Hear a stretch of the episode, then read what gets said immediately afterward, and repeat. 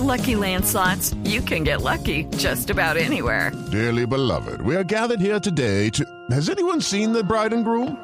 Sorry, sorry, we're here. We were getting lucky in the limo and we lost track of time. No, Lucky Land Casino, with cash prizes that add up quicker than a guest registry. In that case, I pronounce you lucky. Play for free at LuckyLandSlots.com. Daily bonuses are waiting. No purchase necessary. Void where prohibited by law. 18 plus. Terms and conditions apply. See website for details.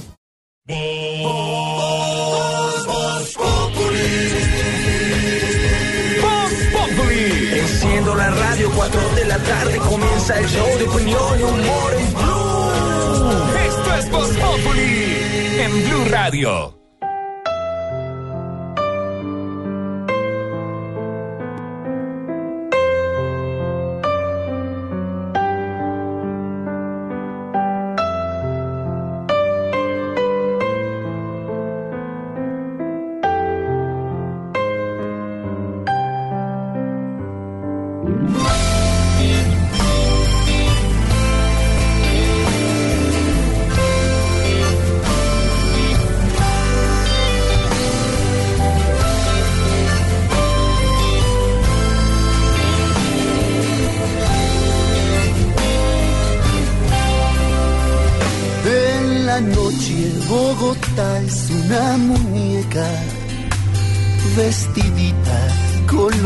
De la historia, con amores inundando discotecas, con escoltas ejerciendo paranoias. En la noche a Bogotá le sobra noche y le sobra cada niño en las aceras. Cafecito para el alma y el soroche, bello invierno que se cree primavera. Más allá de tu adicción a patearme el corazón, yo empiezo a amarte cuando empieza enero. También sé de tu imán, los que se van regresarán, tarde o temprano al viejo chapinero.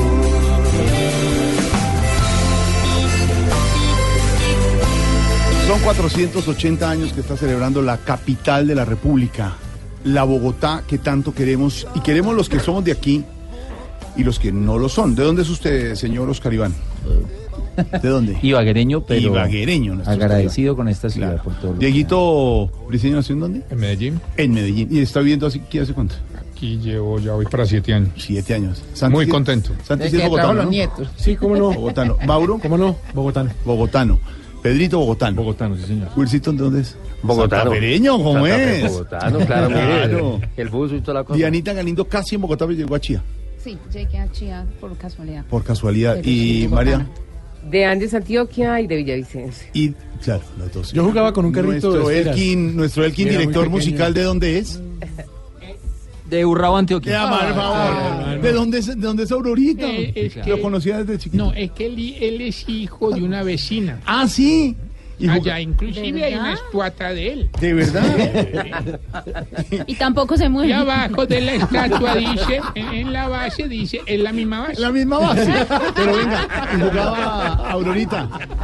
Aurorita, y jugaba con su hijo, el que está allá en Estados En Unidos. ¿cómo? Jacksonville. sí. En No, Jacksonville. no, porque él es mayor. El mayor. El de Jacksonville lleva cuánto allá? Va, va- a ajustar como nueve años. ¿Qué es lo que Con su, con su overol, overol naranja. El overol nada, por ahí estaban diciendo que lo iban a trasladar. Que por buen trabajo. Qué bueno, Aurorita. Tam- Tamayitos y Medellín, ¿no? Paisita total. señor, paisa del todo. Pues mire, a todos ustedes, nuestros compañeros y a toda la gente que nos oye hoy desde todas las ciudades, pero los que están en Bogotá, mucha gente de afuera, mucha gente afuera. Otros que somos bogotanos de pura cepa, que venimos de familias bogotanas, eh, y así lo hacemos. ¿Cómo queremos a Bogotá, don Mauro? Y por eso esa canción humana. tan linda de 480 años que hoy cumple Bogotá, hoy 6 de agosto. Sí, señor, 480 años y el artista Carlos Palacio Pala, que eh, oímos el viernes pasado una canción que le dedicaba a Medellín, también se dio la tarea de escribirle a Bogotá una bella letra que quiero que ustedes eh, pues le paren bolas. Ahí está, Bogotá de Pala.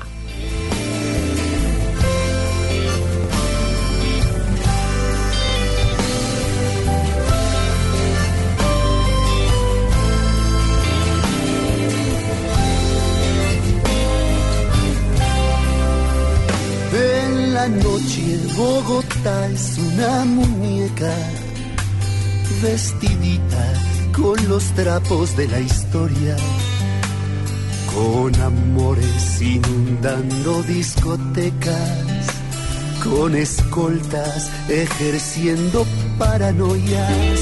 En la noche a Bogotá le sobra noche y le sobra cada niño en las aceras. Cafecito para el alma y el soroche, bello invierno que se cree primavera.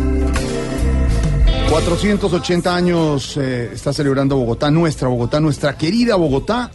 Un gran cumpleaños para nosotros los bogotanos, para los que están de otros lados que vienen acá a trabajar, a desarrollar su vida. También bienvenidos, les damos la bienvenida a Bogotá. A los que no han venido, vale la pena venir a Bogotá. Y 479 años de Tunja. ¿Ah, sí? Este, claro, celebración de Tunja. Que era la segunda cap ¿Usted se acuerda que en la época del virreinato era más importante Tunja que la misma Bogotá? Profesor, ¿Cómo eh, no? para usted un abrazo de feliz cumpleaños de esos bogotanos de antaño, de esos Sí, bogotanos señor. de pura cepa, Gracias. de ese rayatiza, ese corbatín, decía. ¿Cómo ese zapato Gracias. muy bien lustrado, ese Y el sombrero. chascarrillo. El chascarrillo. Profesor, 480 años de ¿Cómo no? Bogotá. Usted nos recordará cosas de la Señor, linda con Bogotá. esta música, la gata golosa, la que nos acompaña hoy, gracias, don Mauricio. Presente. No, la No, canción de la Ah, pensé que estaban llamando a lista. No, señor. Pues fíjese usted que hay muchos mitos en cuanto a la fecha de la fundación.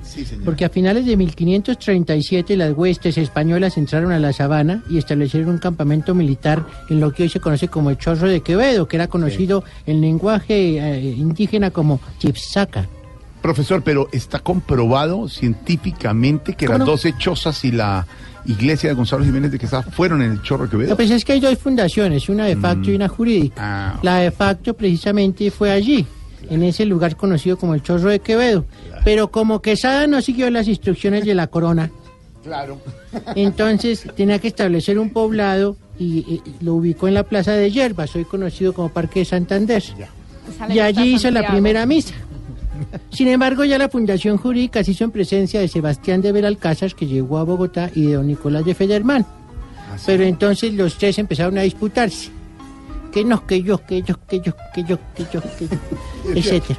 Entonces la corona decidió que había sido era ¿Cómo, de cómo peleaban? que yo, que yo, que yo. Fue terrible. Fue una cosa accidental. Agarrón, que agarrón. Así que al final, pues entonces escogió nada más que a, a Quesada. Pero según cuenta la escritora bogotana Soledad Costa de Samper, es una cosa muy interesante. ¿Qué dice? De la fundación que ya se estableció con las dos chozas y una pequeña iglesia. Quesada trajo los caballos, Federman colonizó esta tierra de gallinas Sí. y Belalcázar los cerdos. Ah, caramba. Queda mucho cerdo todavía. Muchos cerdos, sí, claro. Y, y- y dice Pedro Viveros aquí, eh, fuera del micrófono, que eso ya desde allá existía la mermelada, por eso todo el rollazo. ¿Cómo no? Si se disputaba. Pues fíjese usted que todos los males vienen de España. Claro, Al fin y al cabo, todas estas Cuando cosas. usted habla del chorro de Quevedo, ¿Cómo no? allá arriba de la Arriba. Universidad de los Andes. Que ahora los muchachos toman chicha de colores allá Chicha de arriba. colores, sí, señor. usted. Y el Parque Santander, abajo, junto al edificio de Avianca, ¿Cómo junto no? al Museo ¿Cómo del no? Oro. Que donde fueron, allí se mataron a los mártires de la independencia. Claro que sí. Qué a las- bueno sa- Oiga, le tengo ocho cosas, si usted me permite, don Jorge, antes de retirarme yo. No, a- se retire, profesor, si es su No, día, ni por más faltaba, son ustedes los periodistas. Ah, no. Eh, cachaco, viene la palabra cash. Que antiguamente la persona adinerada y que tenía, digamos, esa fama de poniente era eh, cachaco, porque es cash. El rolo Mm. es un término despectivo, porque si usted se acuerda, quien haya leído Alejandro Dumas, eh, el conde de Montecristo, Montecristo, sí, estaba en la cueva de Rolando, que era donde se metían los eh, todos los ladrones, y Ladrones, los estafadores. pícaros, sí, señor. De ahí viene el término rolo.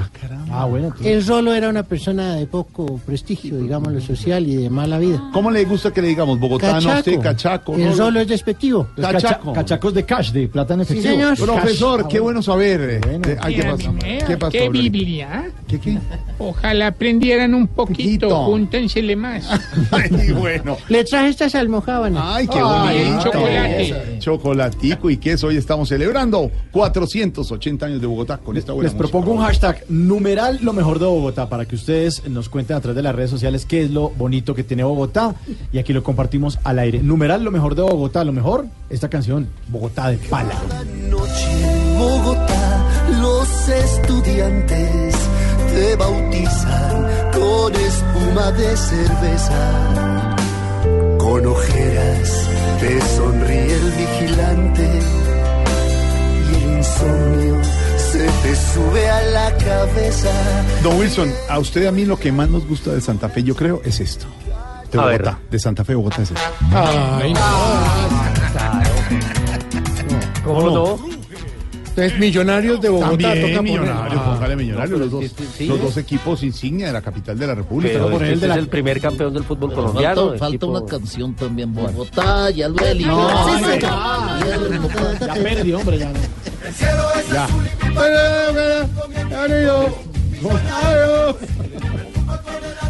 A Millonarios de Santa Fe también el fútbol, Y la pero... Y la equidad Le metieron otro. Que va de primero. Claro, aquí ya es un poquito más reciente y juega en techo, pero también Pero también, claro. Está más bueno el de la equidad. Pero le va mejor. Está más movido. Pero bueno, contamos que los primeros equipos de fútbol en Colombia, eh, Santa Fe Millonarios, el primer campeón del fútbol profesional colombiano fue Santa Fe. Historia. Como tú dijiste, ya existía nacido en, el gimnasio moderno, hecho en los eh, cafés ahí en el centro, Sí, en señor. el café Santa Fe, por El supuesto. equipo más tradicional del fútbol tradicional. colombiano. Estamos hablando de cosas clásicas. se llama el Deportivo Cali. ¿Qué es eso? ¿Qué ¿Qué es es eso? eso? 112 años, por Ciento- favor. Ah, Cali también, los Mucho queremos respeto, mucho. mucho respeto. Pero el primer campeón fue. Santa Fe. Tenemos, eso sí. Mucho respeto. Ahí está, hoy estamos de celebración de Bogotá, señor. Hoy la ciudad se viste de gala y recordando al ya viejo cronista José María Cordobés Moure, las reminiscencias de Santa Fe y Bogotá cobran vida a lo largo y ancho de esta ciudad que se escurre como una cinta por toda la carrera séptima antigua, calle Real, y que llega hasta más allá, allende los cerros. Muchas gracias. Vea pues el momento de recordar. ¿Pero qué está haciendo? ¿Qué es, ¿Por qué? Yo me dijo que hicieron discurso. No, no, presidente, estamos en celebración. 480 Nunca lo dejan, años. Ay, ¿qué pasa, Duquesa? ¿También le va a cantar usted a Bogotá?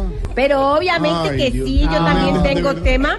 A Bogotá. Eh, Gracias, Sí, A ver, es, es, es un tema en ritmo pasillo, ¿no?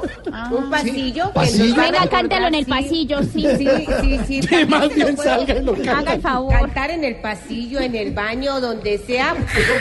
Garritas positivas para Bogotá. ¿Me pones el corte 0002? Ya por sabía, favor? mire, ya. ¿Ah, este es un pasillo? 480. No. 480 años cumple Bogotá. 480 años cumple Bogotá. No me quiero perder el sermón del padre.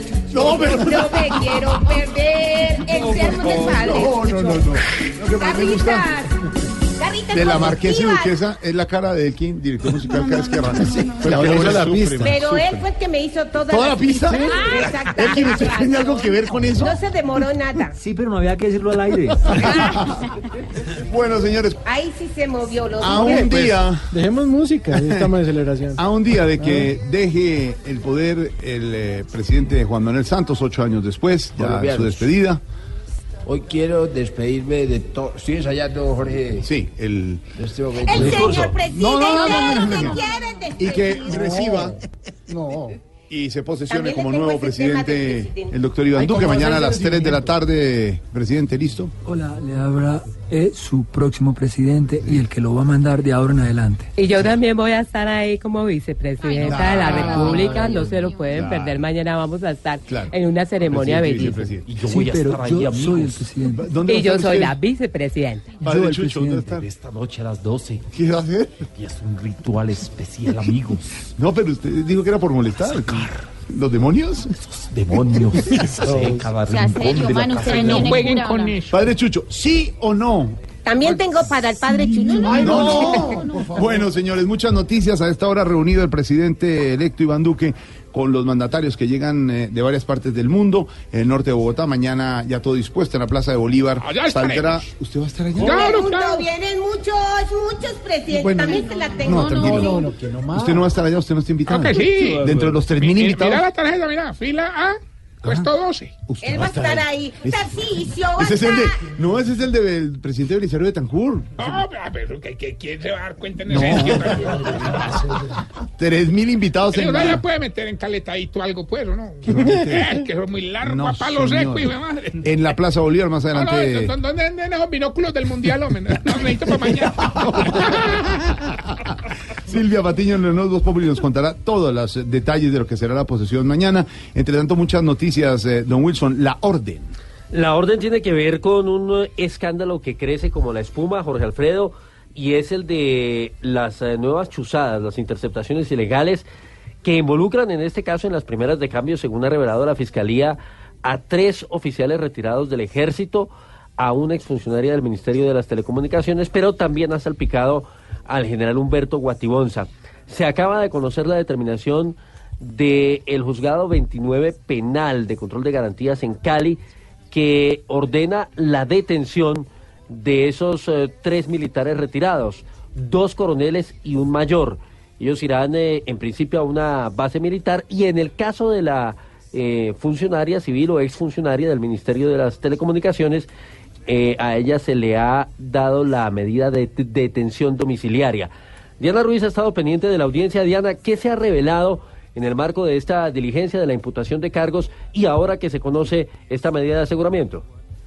Pues aquí seguimos en el Palacio de Justicia de la capital de la Valle del Cauca y como usted dice, el juez 29 penal con control de garantías acaba de ordenar medidas de aseguramiento intramural a estos tres militares retirados del ejército señalados por conformar esta red de interceptaciones ilegales que puso el descubierto la Fiscalía. Son los coroneles en retiro Carlos Andrés Pérez Cardona, también el coronel en retiro Jorge Humberto Salinas Muñoz y el mayor en retiro Luis Mesías Quiroga Cubillos. El juez determinó que las pruebas aportadas por la Fiscalía constituidas en las interpretaciones telefónicas son contundentes sobre la participación de estos tres ex militares en esta red criminal. Se les imputa el delito de concierto para delinquir agravado y otros cinco delitos más. Como usted lo decía también, para la señora María Elisa Pinzón Montenegro, que es exfuncionaria del Ministerio de las TIC y señalada como hacker, pues se le impuso también medida de aseguramiento, pero en casa, esto por colaborar con la justicia, tendrá que acogerse a algunos acuerdos para poder que esta medida se cumpla en efecto. Escuchamos lo que dijo el juez hace algunos minutos.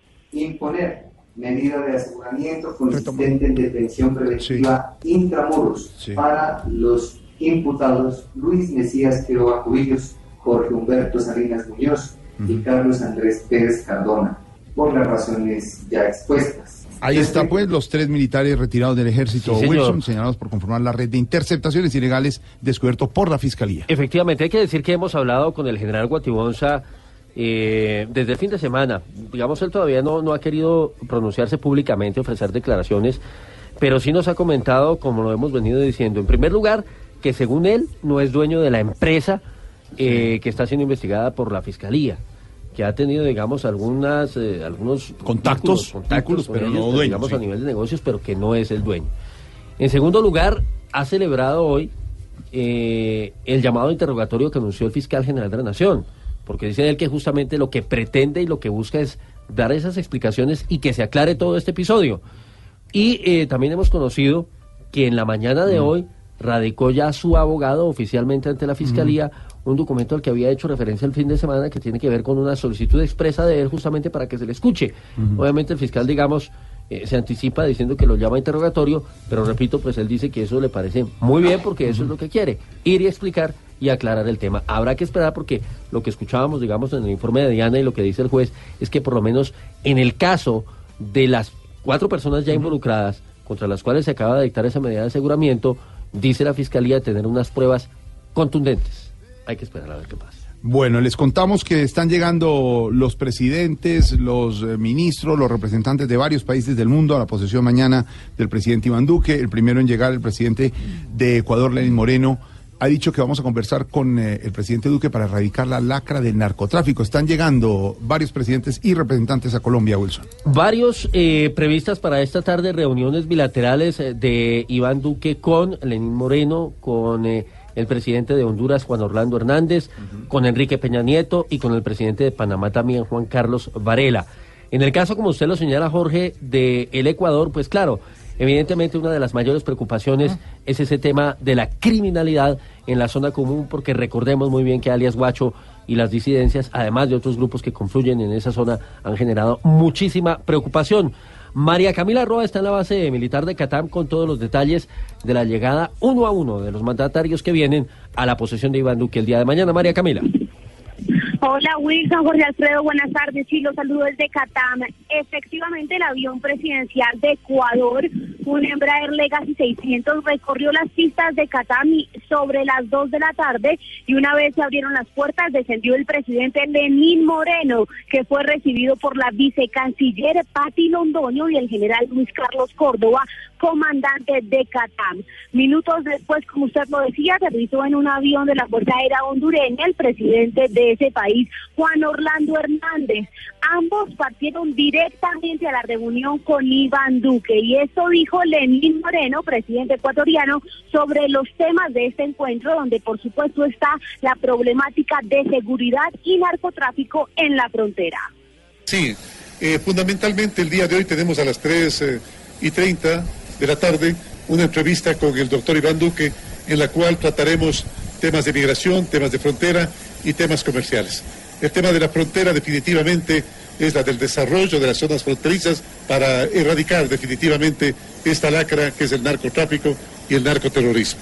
Muchas gracias. Ya se encuentra en Colombia también el presidente de Guatemala, Jimmy Morales, también la embajadora de Estados Unidos ante la ONU, Nikki Haley, y a las 5 y 25 se espera que aterrice en suelo colombiano el presidente mexicano Enrique Peña Nieto en su Boeing 787 de la Fuerza Aérea Mexicana y les estaremos entonces llevando toda la actualización de las personalidades internacionales que aterrizan para la posesión de Iván Duque. Ahí está, entonces. Yo no voy a estar Camila, allá. gracias. Lo- ¿Por qué? Para que sepan todos ustedes en Colombia, me están no. escuchando, ¿verdad? Sí. Hola a todos los colombianos. ¿m? ¿m? ¿Por qué no? No voy a estar, pero voy a mandar un dron. A ver, ¿qué le Para estar pendiente No, no, no. de todo lo que están haciendo. Dron. Dron, el que le pusieron muy cerca al presidente Maduro este fin de semana y los primeros que salió a las pocas horas a decir que la investigación lleve adelante, ya tienen capturados y que el eh, autor intelectual era Juan Manuel Santos. Pues dron, para ser más Ay, ay, exactos, más precisos, el que estalló ahí muy cerca de la tarima donde se encontraba Nicolás Maduro y que él dice, y que dice el gobierno venezolano, que fue un atentado contra su vida, efectivamente culpando al presidente Juan Manuel Santos. Inclusive hicimos un, hicimos un operativo después de la explosión. Para mirar si había más petardos y el único petardo era yo. Bueno, lo dice usted. Em, seis capturados a propósito de esos operativos son los que ha confirmado el gobierno venezolano, que ha arremetido nuevamente contra las autoridades colombianas. Se ha referido el canciller del vecino país en las últimas horas, tanto al eh, presidente de los colombianos, el presidente saliente, como a la canciller María Ángela Holguín, y los ha tildado de hipócritas. Escala el lenguaje, la atención también, y el tema, por supuesto, se complica. Santiago Martínez, en Caracas. Hola, buenas tardes. Con una movilización por el centro de Caracas, el chavismo mostró la unión y la solidaridad con el mandatario venezolano tras los hechos del fin de semana. A lo largo del recorrido entre la Plaza Morelos y el Palacio de Miraflores, muchas personas manifestaban su rechazo a que por vías violentas se quisiese cambiar al gobierno y además compraban la tesis de que el plan tuvo apoyo internacional. De hecho, el canciller Jorge Arriaza volvió a señalar a Colombia de estar en conocimiento y además criticó la respuesta oficial del mandatario colombiano. Él dice que él, él no tiene nada que ver con el atentado porque él estaba en el bautizo de su nieta. Ahí está la respuesta, presidente Santos. Pero bueno, ya el hombre va de salida y además deja una paz falsa. Son unos hipócritas que ni siquiera se atreven a confesar que han agredido permanentemente a la patria de Bolívar. En este evento, además, Diosdado Cabello dijo que le parecía extraño y muy casual que grandes medios internacionales hayan realizado la cobertura del evento el día sábado, porque además tenían tiempo sin asistir a actos presidenciales. Así es. Y reacciones en Colombia, en Venezuela, en el mundo. El presidente Juan Manuel Santos fue clarísimo. Dijo, yo tengo cosas más importantes, por ejemplo, el bautizo de mi nieta, que poner un dron a Maduro. Sí, eso- por eso, por eso es que lo han vuelto a ridiculizar en Venezuela. Pero pues razón tiene, digamos, el presidente. Le estaban, hombre. ¿Quién, bueno, Maduro? reacciones. No, señor, el presidente Santos. Ah. Bueno, reacciones en Colombia a propósito de la una nueva jornada de la audiencia de antejuicio a Nicolás Maduro que se realiza en Colombia, esta vez en la Universidad Sergio Arboleda. Mire, habló la exfiscal eh, venezolana Luisa Ortega y también el alcalde de Caracas en el exilio Antonio Ledesma. Ambos señalaron que las declaraciones de Maduro sobre Juan Manuel Santos a propósito de el eh, atentado del que hemos venido hablando como presunto responsable no son más que una cortina de humo para tapar su irresponsabilidad como gobernante. Don Uriel Rodríguez. Wilson, buenas tardes. Pues en medio del juicio que se adelanta en contra de Nicolás Maduro en Colombia con el Tribunal Superior de Justicia en el exilio por hechos de corrupción, la exfiscal general de Venezuela, como usted lo mencionaba, Luisa Ortega Díaz, declaró que esos señalamientos hacia el presidente Juan Manuel Santos son irresponsables y que ya es una costumbre echarle la culpa a cualquiera por su incapacidad de gobernar. Ellos son tan irresponsables en hacer afirmaciones que de verdad que no me extraña que eso también sea parte de, de ese plan de, de- de acusar a cualquiera, de, de echarle la culpa a todos de lo que, de la tragedia que ellos son responsables. Ellos son los responsables. Nicolás Maduro, tú, Nicolás Maduro, eres responsable de lo que te pase a ti y de la muerte de todos los venezolanos. A su vez, el alcalde de Caracas en el exilio, Antonio Ledesma, con duros pronunciamientos acusó a los funcionarios del gobierno de Maduro de usar lenguaje escatológico y culpar a cualquier figura que no esté de acuerdo con su dictadura. un régimen con funcionarios que eh, se valen de un lenguaje escatológico para, para confrontarse y por eso no nos extraña esta acusación temeraria de Maduro de querer responsabilizar al presidente saliente de Colombia. Añadió que toda la responsabilidad de la pobreza y necesidades que tiene el pueblo venezolano recaen única y exclusivamente en Maduro y su forma de gobernar al país, Mauricio. Gracias, Uriel. Acusaciones de Maduro en contra de Santos. A este tema hay que ponerle mucho Cuidadito. Cuidadito, cuidadito, porque este loco bufón quiere tapar sus errores hoy con una acusación. ¿Y ahora qué fue? Ya Maduro nos demuestra que su panorama es nulo, porque es que cada que habla, habla pero con el cuidadito, cuidadito, que el payaso dictador, hoy que ve saliendo a Santos, alimentarle el dolor. ¡Está loco! acusando al que le nazca, no va a lograr cosas nuevas, porque donde va el cerebro, le pusieron fue dos, cuidadito, cuidadito, que un mandatario mayor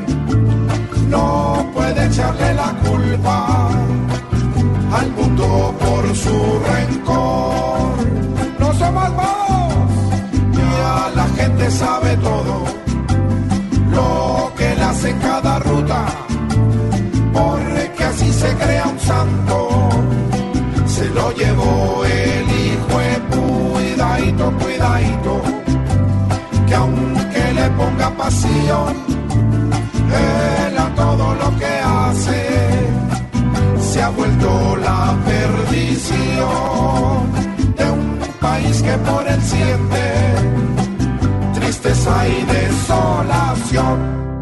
Aquí nos tomamos el humor en serio. Voz Populi, la caricatura de los hechos.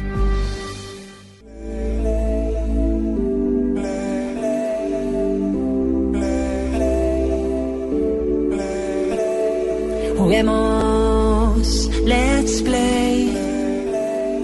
No te estreses, ok, mi rey. Toquemos el son. Oigamos el sonido del silencio. Que todo florezca a tu alrededor y nunca se pierda tu flow. De ritmo te doy la poción, tu cadera en rotación. Pa' ti pura cosa bonita, alegría te haga visita. Con buena intención e inspiración que tenga tu atención.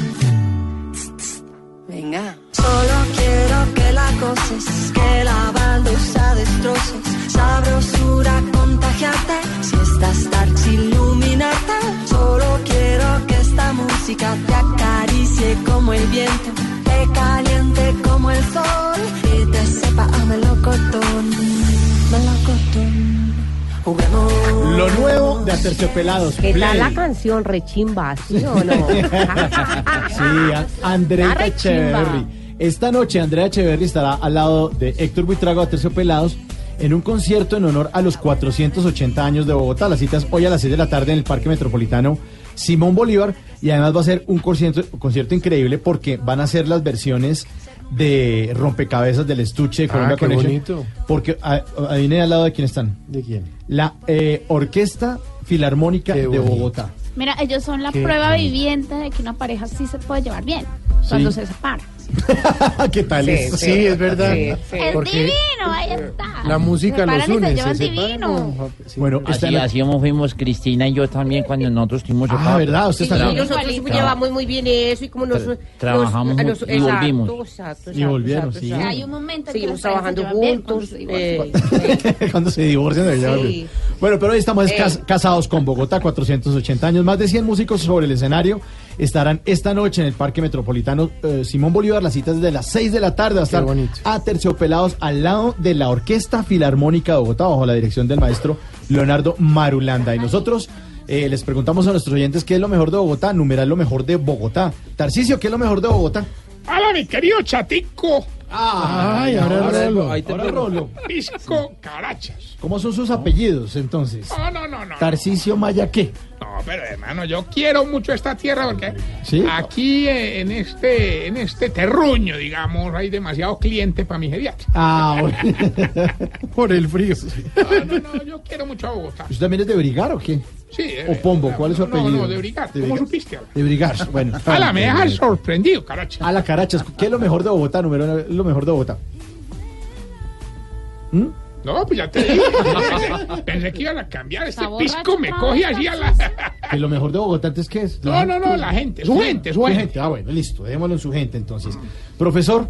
Sí, señor Mauricio, buenas tardes a usted y a todos los oyentes que en este momento se unen a todo este programa en homenaje a la Bogotá de antaño, de hoy y de siempre. Hoy es prácticamente su día, ¿no? ¿Cómo no mira la canción que don Mauricio Chian amablemente ha colocado? Él es el pinchadiscos y puso este tema. La cuca- el cucarachero. Ay, el cucarachero. quiero que tú seas mi mujercita. Chinita querida, qué bonito. Chinita Igualito querida. al reggaetón de ahora. Sí, nada que ver. Profesor, lo mejor de Bogotá. Pues si usted me permite enumerar de manera rápida y ágil. El Cerro de Monserrate, la Candelaria, su casco histórico, el Museo de Botero, el Museo del Oro, el Barrio Saquén, la Iglesia de San Francisco, una de las más antiguas de Bogotá, eh, Andrés Carne del Resquisito de la Juventud, Zipaquirá, Catedral de Sal, eh, eh, el Mirador de la Torre Colpatria, que es una cosa hermosa, el Parque Simón Bolívar, la Plaza de Bolívar, el Parque La 93, también eh, ya la enumeré la Torre ¿verdad? el Museo, eh, eh, no, es una cosa divina, el Jardín Botánico José Hermoso, Celestino Muti, la. Casa de Nariño, la Casa de la Moneda, el Museo Nacional, la ciclovía, que es una cosa pero que le damos de gobierno, en fin. Deje algo. Deje algo. Ignorita. ¿Me permite ese vaso de agua? Sí, si me sé, tenga por acá, si me sé, Numeral lo, profesor, mejor- mire. lo mejor de Bogotá. Lo más mejor de Bogotá, el clima, si me sé. Buen A yo me gusta mucho el clima y a yo me gusta Monserrate también. Es lo único que conozco y la media torta, su persona. Ah, sí, la media torta. Lo único, sí, Buen no, sitio. no conozco más. Doña Aurora. Muy buenas tardes. Muy buenas tardes. Numeral lo mejor de Bogotá. Ay, ay, ay. Lo mejor de Bogotá está sentado a mi lado. Ay, Oscar Iván. Al otro lado. al otro Ay, Es la sapiencia en pasta. El profesor. Me sonroja. Sí. Eh, bueno, doctora Cabal, muy buenas tardes. ¿Qué Uy, tienes sí. de bueno? Numeral lo mejor de Bogotá, doctora. Lo mejor de Bogotá, sin duda alguna, el Cerro de la Popa, el Parque Tayrona, también me encanta. La, la. Piedra del Peñol, donde se lleva a cabo la ¿Qué está batalla de hablando? No, no, Boyacá, no. Donde por fin Santander, después de tomarse el puente del Pero- común, funda Bogotá. Señora. Y lo primero que hace la emperatriz Yolanda Rayos mandar No, a levantar no. las Oiga. murallas No, no, para proteger no, la no. ciudad. Recuerden que no se llamaba Bogotá, sino la Nueva Granadilla en esa época. No, señora, yo creo que está- Estudien, vagos. Sí, mejor Muy otra brutos sí. ustedes. Ay, ay, ay. Doctor Petro, numeral lo mejor de Bogotá. Muy buenas tardes. El saludo para toda la gente de Bogotá. Lo mejor de Bogotá es lo humana que es. Ah, sí, señor. Bueno, ¿y Lulu? Dime, baby. Numeral lo mejor de Bogotá. 440 kilómetros de ciclorruta, Sí, según un estudio del Banco Interamericano de Desarrollo, es la ciudad con una ciclorruta más grande por donde se movilizan una cantidad de, de- de viajeros en bicicleta, 611 mil viajes diarios más que en Chile y en Ciudad de México. Es encantador montar en bici cuando no hay atracadores, es bien. Es divino. Muy, Bueno, muy Preguntémosle a una peruana, la tigresa de Occidente. Garritas positivas para todos los bogotanos. Numeral lo mejor de Lo Bogotá. mejor de Bogotá se lo voy a decir cantando. ¿Cantando? Sí, y dice gracias. así. Sí. vez, no. Lo mejor de Bogotá son sus autopistas y Transmilenio. Lo mejor de Bogotá son sus autopistas y Transmilenio. Hoy me quiero escuchar entre el tintero. Hoy me quiero Ay, no, no. escuchar entre el tintero. No, pero- Garritas positivas, 480 años. De repente Eh, pero estoy muy que, emocionada. eh, no se dice entre el quintero, se dice entre el tintero. ¿Quintero? Bueno, entre el Quintero o Tintero. Quintero, Bueno, una mío. le dije Tintero y el otro Quintero. Sí. Garritas positivas. Garritas positivas. 480 años. ¿Qué más ¿Cumple quieren que les usted? cante? No, no, no, Ah, cante más, gracias. Gracias, mejor. amable. Yo soy mucho más mejor joven. Oigamos, los nuevos terciopelados. Play, numeral lo mejor de Bogotá. Sabrosura contagiarte, si estás darks iluminarte. Solo quiero que esta música te acaricie como el viento, te caliente como el sol y te sepa a melocotón, melocotón.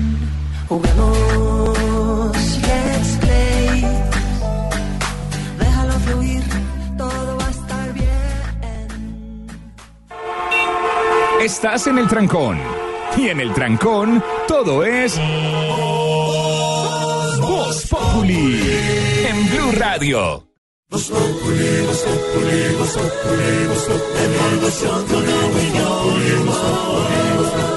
En Blue Radio. 480 años eh, de Bogotá y el anuncio del alcalde de Bogotá en este 6 de agosto, don Wilson. Sí, señor, el anuncio que es, eh, ha dicho el presidente Santos y el propio alcalde que es un regalo para Bogotá. Tiene que ver con el esperado metro, un, eh, una obra que por supuesto los capitalinos llevan eh, eh, anhelando mucho tiempo. Sin embargo, aquí la noticia es que si bien se anunció con bombos y plantillos el tema del lanzamiento de la licitación, estamos apenas en la fase previa, en la de precalificación. Hay que decir que de 105 empresas que visitaron a Bogotá para analizar el proyecto, 65 expresaron finalmente su interés de participar en este proceso licitatorio que, repito, apenas va en la primera fase. Pero bueno, por lo menos es un paso. Luis Fernando Acosta.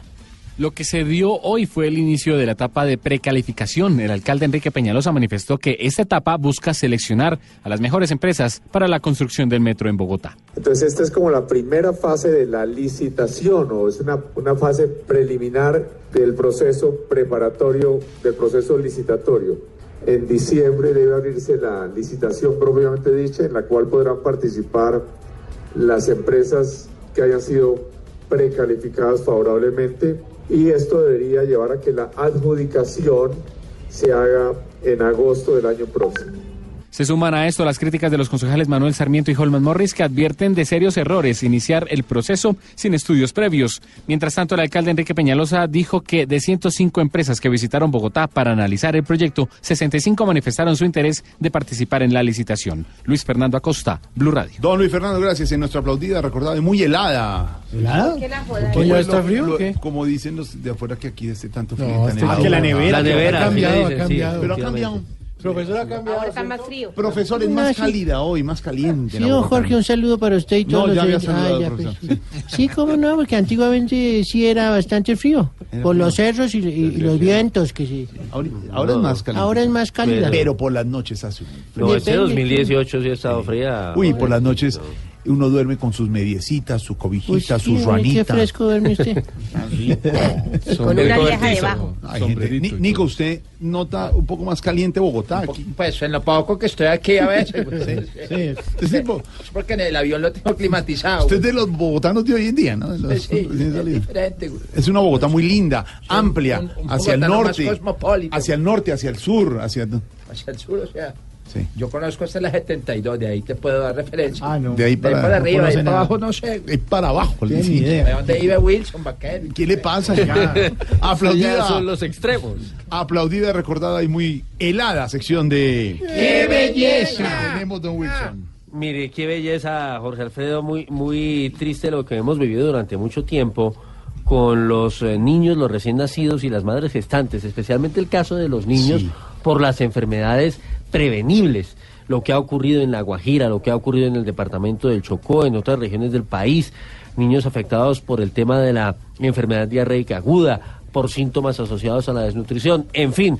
Esa ha sido una noticia que no nos hemos podido quitar de encima, frente a las cuales ha habido intervención incluso de la Corte Constitucional en medidas cautelares y demás. Pues bien, queda una esperanza y es eh, la del ministro de Salud, el Ministerio de Salud, quien en el cierre del gobierno ha dejado dispuestas unas rutas integrales de atención en los territorios, precisamente para que haya prioridad en materia de prevención.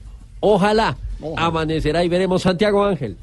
Jorge Alfredo, buenas tardes. Sí, lo que se busca concretamente es pasar del asistencialismo a la prevención.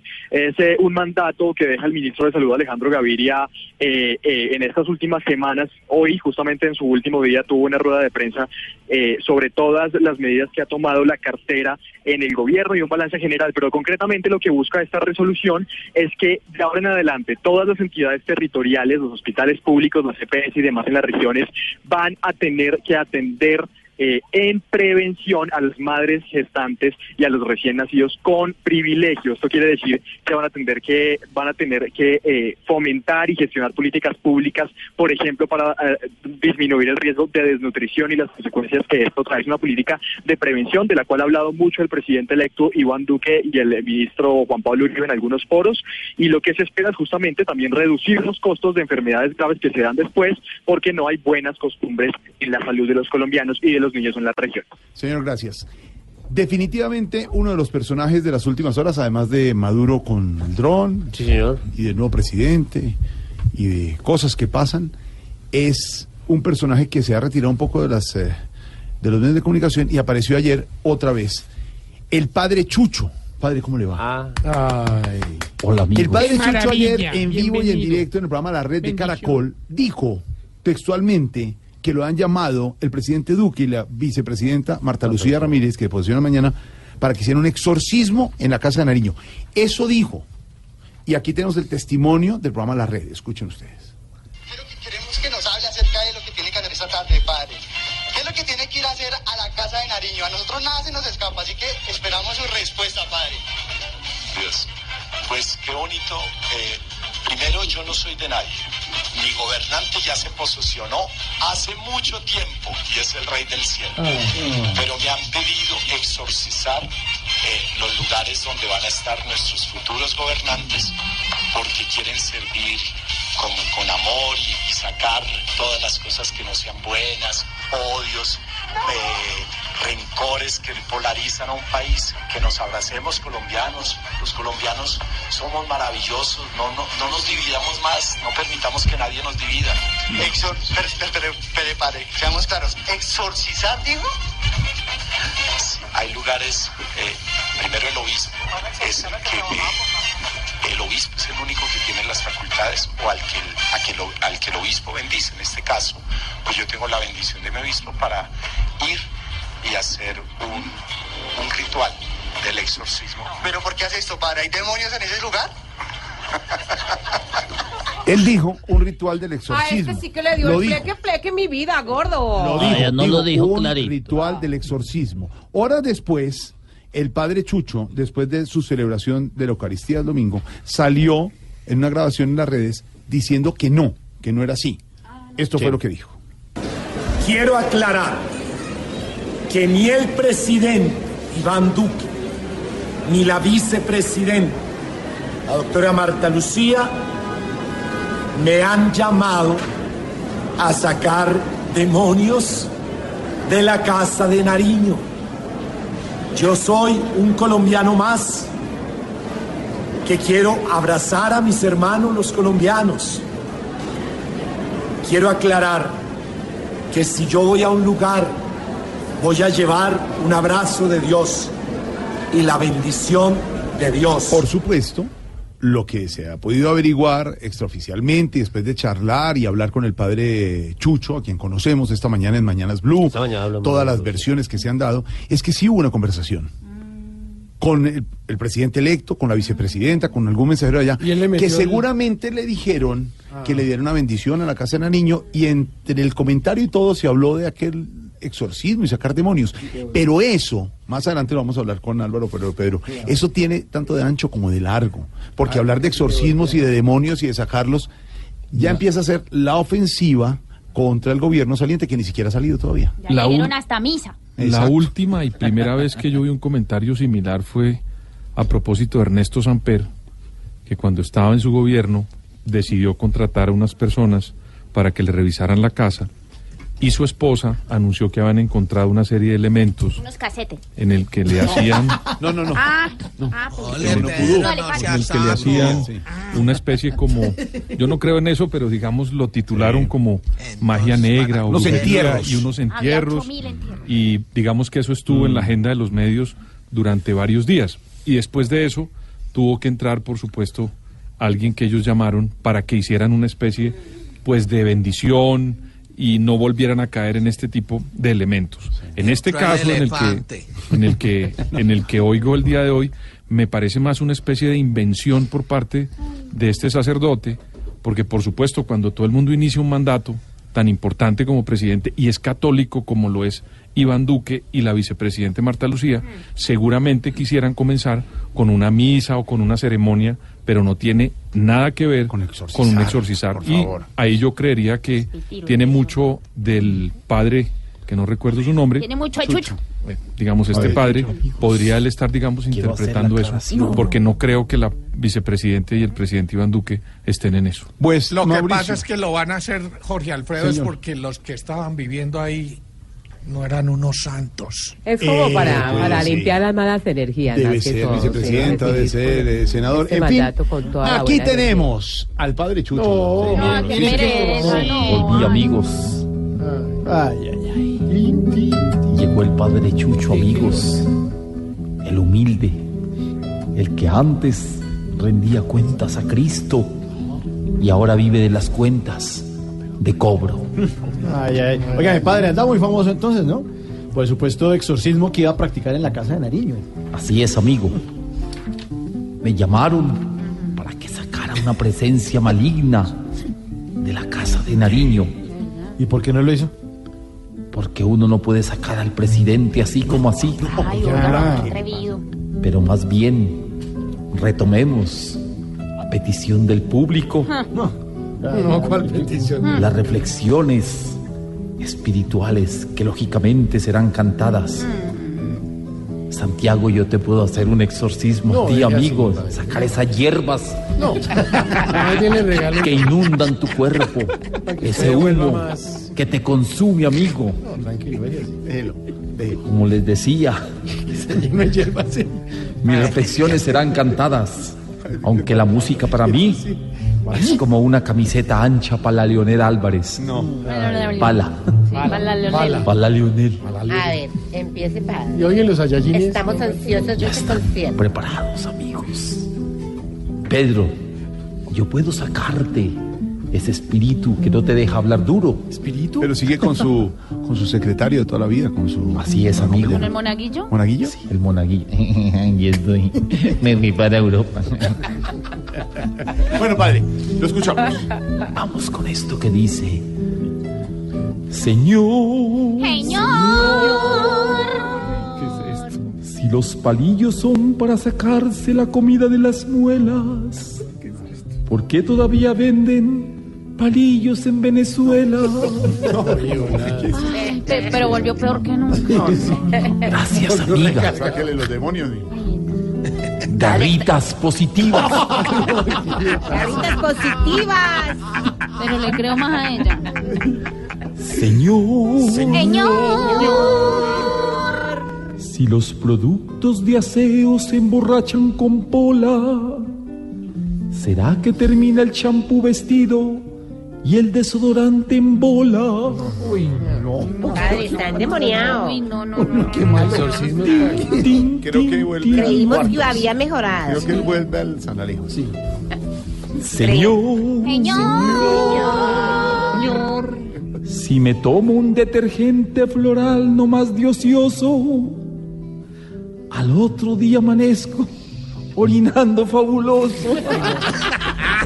El único bueno. Pero cochino. Gracias, amigos. ¿Sabe qué espíritu? Fuera. Fuera. Hasta luego. Oiga, y no mejoró. Jorge Alfredo, te puedo sacar el espíritu No, no, de la no, gordura. No, no, tranquilo, gracias. Viene Juanito, preguntó. Hola.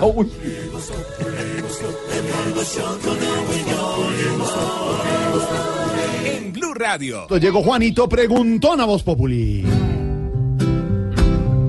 Juanito preguntaba con deseo de saber las cosas que en Colombia no podía comprender. Juanito, si tú quieres, puedes preguntarnos ya y al final cada cosa muy clara te quedará.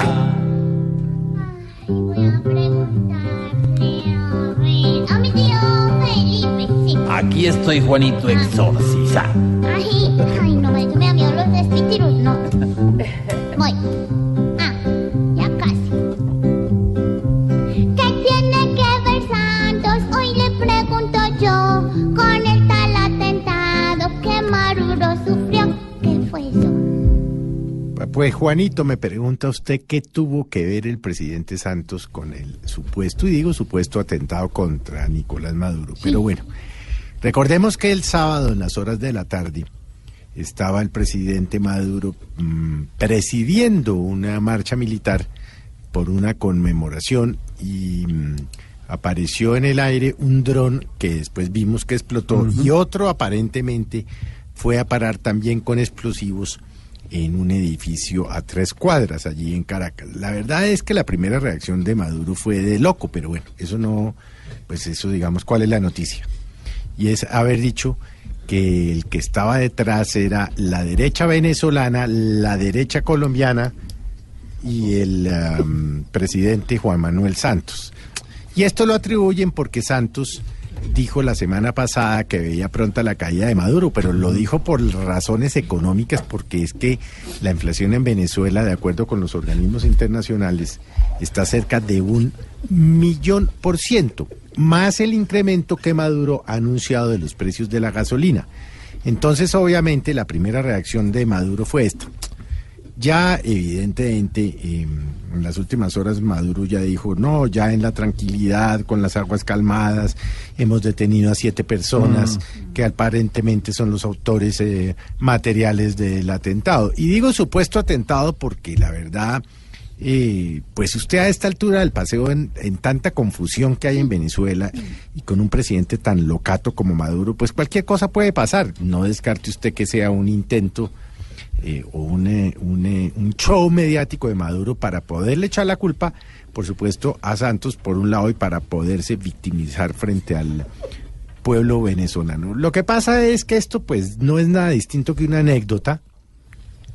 La verdad no daría la impresión de que el atentado fuera una cosa seria, es decir, un dron eh, con unos explosivos que tampoco pues generaron eh, grandes daños. Sí, un par de oficiales de la Guardia Nacional Bolivariana heridos, eh, lo cual pues por supuesto no es el gran atentado en contra de Maduro. Ya hoy el presidente Santos ha dicho que él el sábado estaba haciendo cosas más importantes, como por ejemplo bautizar a su nieta Celeste, y que él no tenía pues tiempo para eso, y que a él lo único que le faltaba de todas las locuras que ha oído en las últimas dos semanas, decir que aquí habían interceptado al um, expresidente Uribe con un reloj de tipo James Bond, y ahora pues eh, el presidente Santos eh, liderando una conspiración contra Maduro con un dron con eh, em, explosivo, bueno, en fin, qué locura. Pero lo grave de esto, ¿sabe qué es, Juanito? Que las relaciones con Venezuela ciertamente quedan muy deterioradas. Y ya el presidente electo, quien se posiciona mañana, ha dicho que no mantendrá relaciones diplomáticas con Venezuela. Lo cual creo, en mi sentir, es un error, porque es mejor saber qué está haciendo el loco a no saberlo. Eh, no tener allí una, una, una embajada abierta con personal que por lo menos esté enterando de primera mano lo que está pasando, pues digamos constituye un riesgo y un riesgo especialmente grave cuando se trata de tener como presidente de un país vecino a una persona que ha demostrado ser absolutamente mm, demencial en sus actuaciones hacia gobierno, hacia su gente, pues no vamos a hacer una gran recapitulación. En fin, pero ¿qué tuvo que ver Santos con el supuesto atentado a Maduro? Que fue lo que usted me pregunta. Pues nada, es que, eh, eh, como le digo, Juanito, Maduro es eh, bastante locato, por eh, no decirlo menos. Bastante locato. Juanito, esperamos que confundido no estés. Te esperaremos pronto con preguntas otra vez. Ay, no, ese señor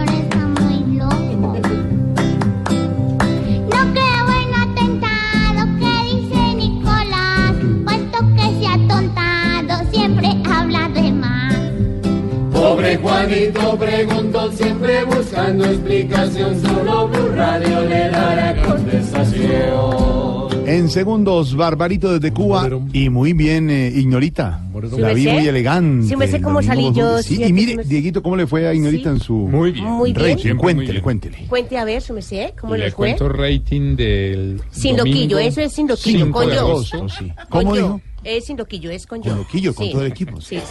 Empecemos en Desusos Shows 6.9, ayer Bien. con eh, David Ospina. Muy bien lo de David Suso, Ospina. tanto con Jaime Rodríguez como con David Ospina. Buenos programas, buenos programitas. sí, Luego Noticias Caracol de las 7 de la noche 9.4. Después Los Informantes 7.9. Sí. Séptimo día 9.5. Muy, muy bien, ¿cierto? Voz? Populi TV 6.2. Ay, eso que no estaba loquillo. Ay, madre, muy bien. Chicharrones Sí, y toda la sí me sé, cosa. sí. Entonces, si usted quiere ver humor y opinión los domingos a las 10 de la noche, sintoniza Caracol Televisión y ve Voz Populi. Y ve. Voz Populi TV, Voz Populi TV, aquí el humor. Si al mejor de tu equipo lo quieres relegar, danos el papayazo y tendremos de qué hablar. Voz Populi TV, Voz Populi TV, Voz Populi TV, Voz Populi TV.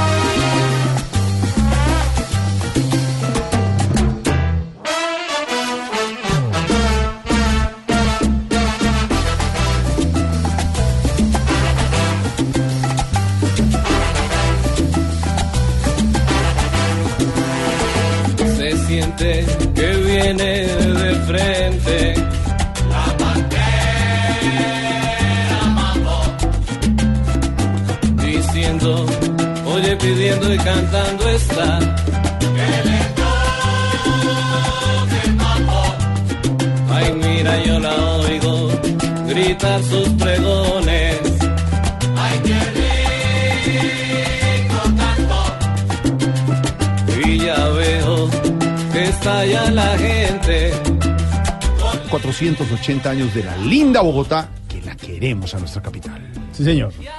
La 33, la Pantera Mambo, Bogotá que no ha sido una ciudad reconocida por tener tradición salsera, como le pasa de pronto a Cali, a Medellín o a Barranquilla, pero la 33 acabó con ese mito de que la buena salsa tenía que ser de otro tipo de ciudades. Se reunían a ensayar en una casa de Bogotá en la calle 33 con carrera 15. Ah, por eso. Se reunieron los hermanos Sergio y Santiago Mejía. Eh, al principio era un grupo como de rock, de jazz, de reggae y convirtieron eh, esta fusión en la salsa, en la salsa de la Pantera Mambo de la 33. O sea que por unas Buenísimo. cuadritas se llama la primero de mayo. Me... Uy, no, qué vaina. No se. La 33 desde Bogotá, numeral lo mejor de Bogotá que cuentan nuestros oyentes.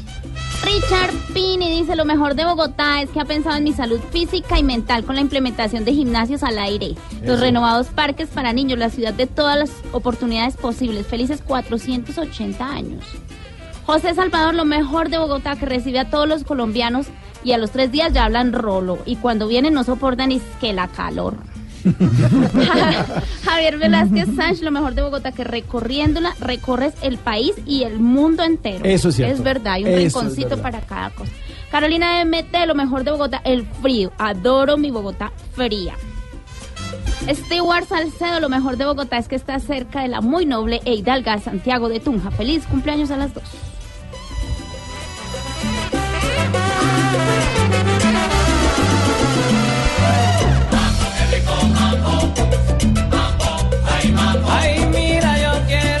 Mejor de Bogotá es que de allí se emite Voz Populi todas las tardes. Claro que sí. De 4 a 7 nos escribe arroba Santiago Nizando. no. No existe. No, sigue, no, póngale la 33, la 33.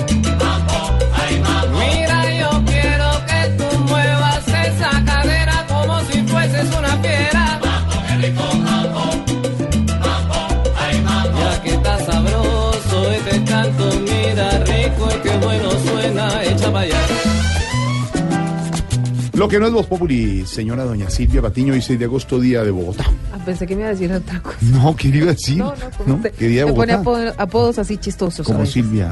No, no, no. Deje así. Perfecto. Bueno, mire. Lo que no es Voz Populi hoy, Santiago, ¿tiene listo el papel y el lápiz? tengo Uy, uy, uy. No, ya le Bueno, acabo tocar. Sáquelo, por favor, porque Uy, entonces pasa lo siguiente. Oye, De esfero, el papel, el lápiz. Saque, Tranquilo, saque, saque el Santiago. lápiz. No, más, más grande el lápiz.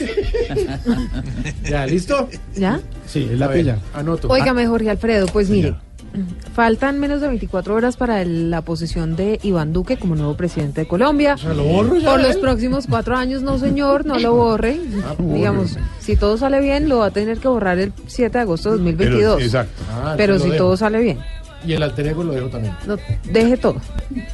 En todo caso, y a propósito de eso último que usted estaba diciendo, fíjese que Jorge Daniel Palacio, a Daniel Palacio, concejal eh, de Bogotá por el Centro Democrático, le habían ofrecido el viceministerio de Defensa Ya lo para dicho. trabajar de, ajá, Eh, Iba a de ser la el mano viceministro con de defensa Guillermo Botero. De, de Botero, ¿no? Entonces, un. Exactamente. Viceministro de Defensa. Daniel, Palacio. Daniel Palacio. Lo tenía, usted lo tenía ahí en esa hoja. Ah, aquí lo tengo, sí. Lo táchelo. ya. No, ¿Cómo? Táchelo. Pero al fin, ¿qué? Que ese gabinete se decida, hermano. No, táchelo porque resulta que Daniel. Palacio le dijo que no a Iván Duque, entonces ahora están buscando un nuevo viceministro. Y Daniel- le dijo que no, Daniel Palacio es el presidente actual del Porque Consejo de Bogotá, exactamente, le del dijo que Centro no. Democrático. Centro Democrático. le dijo que no porque es el actual mm, presidente del Consejo de Bogotá, del Centro Democrático, pero fíjese que es que del Centro Democrático ya están preparando la ofensiva para Bogotá. Como Pacho Santos podría para irse. Para Washington. de embajador no, para va Washington, sí. entonces, pues del Centro Democrático necesitan organizar todas sus fichas para lograr la alcaldía y no dejársela Mm. A otras personas.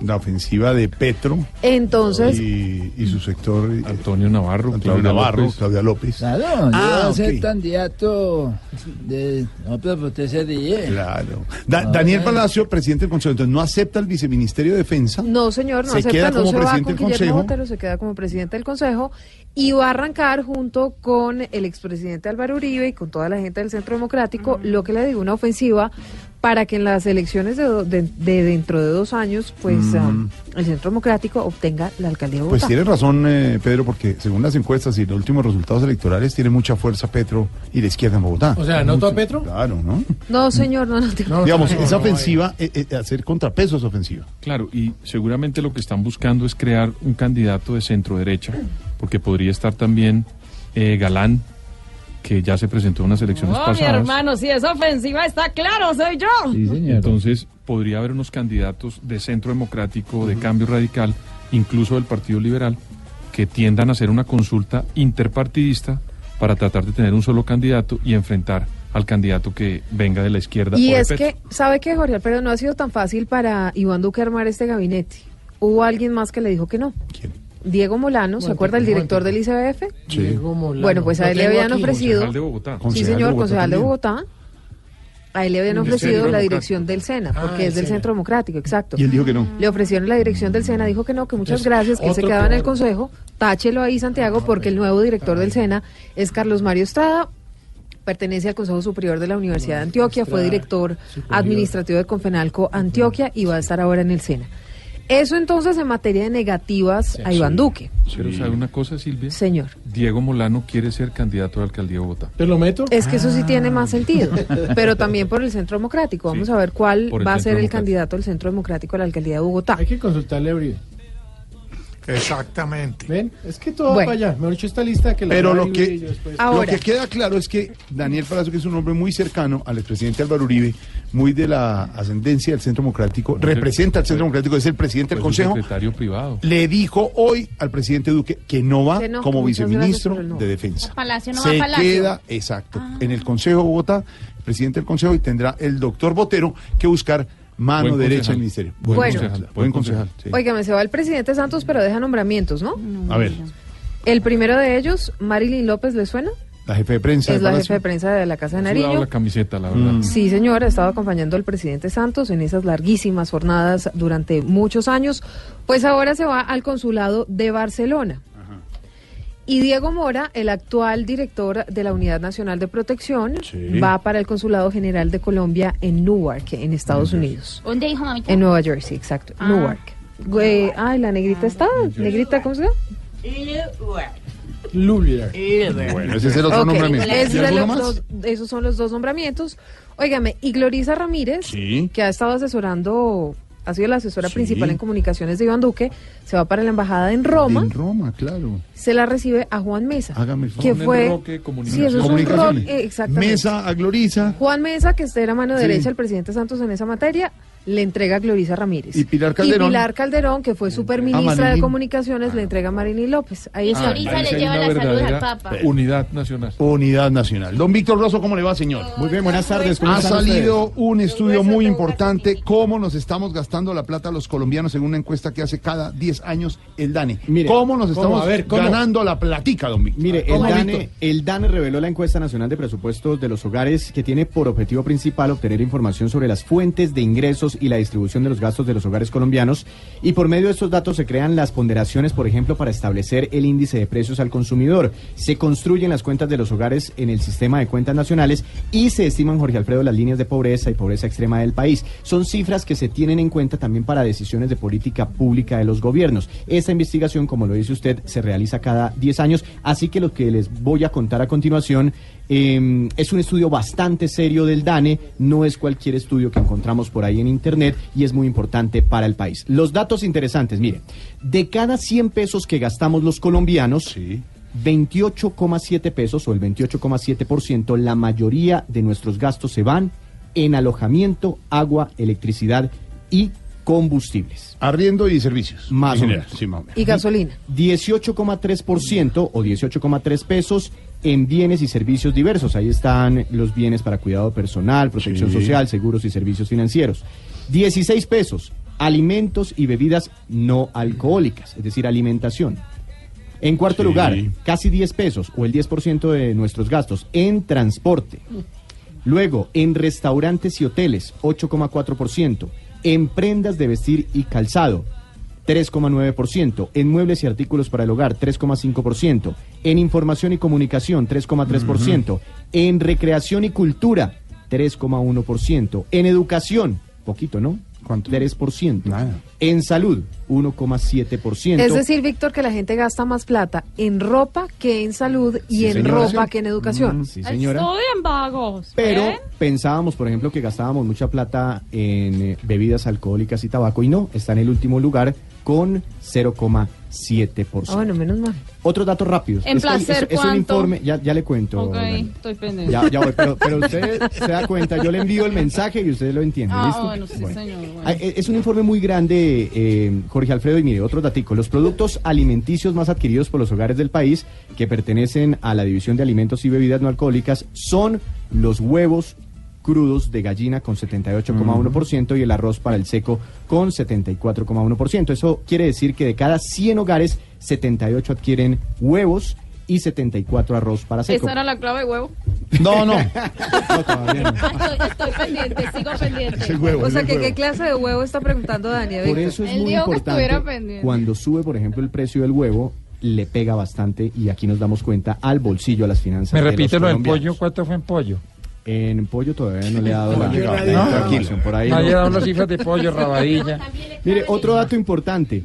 Eh, se identificó que el 87% de los hogares en Colombia tuvieron algún gasto en restaurantes, cafés y establecimientos similares, una cifra que ha venido eh, creciendo, es decir, es decir, con el paso del tiempo los colombianos destinamos más plata o más recursos para salir a, a darnos nuestros Contentos los de Fenalco con para eso. comer, Claro, etcétera. Buena, buen inicio. las comidas preparadas fuera del hogar más Ahí sí adquiridas por los hogares colombianos fueron almuerzos completos, 62%, ahí está el corrientazo. Con huevo adicional. Comida fuera del hogar, ahí Y, voy yo. Exactamente. Y emparedados, empanadas, bollos, envueltos, tamales, pastel de pollo, perros calientes, hamburguesas, pizzas y similares con 40,7%. Y re- en roscón, en roscón no salió. No, está por ahí, está por ahí. Algo más, don Víctor, algún datico adicional. Solo uno adicional, uno ¿Cuál? adicional eh, para, eh, como esta Sí, encuesta se dando hasta el menú. con- con esta- gusta el bollo. Como esta encuesta, roscón. con esta, como esta encuesta eh, se realiza cada 10 años, la última que conocimos eh, se obtuvo en el 2017, 2000, eh, 2007, Siete. 2008, 2008. perdón, eh, se, se ve cómo ha cambiado el mundo y cómo hemos Mm. cambiado los colombianos eh, con respecto a nuestras compras. Mis- mire, dice, algunos de los artículos que presentaron la mayor disminución en la adquisición por parte de los hogares fueron compra de fax.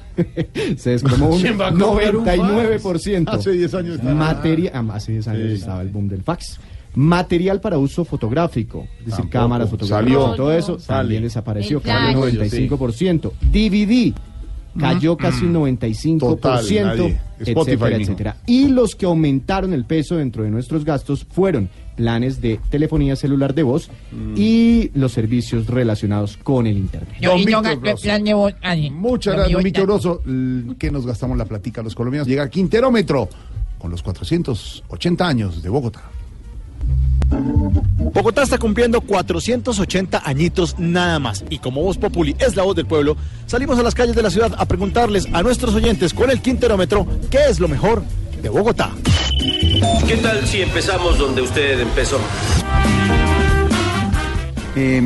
El clima. Pero aquí mucho costeño que viene a decir, ay, eh, cachaco, ese sol tuyo allá pica, no joda. Sí, pero rico, porque tenemos calor y frío. Y para trabajar, para estudiar, para todo lo que uno necesita, es el clima ideal. Bueno, bueno, sí, la verdad sí, pero... Em, el transporte.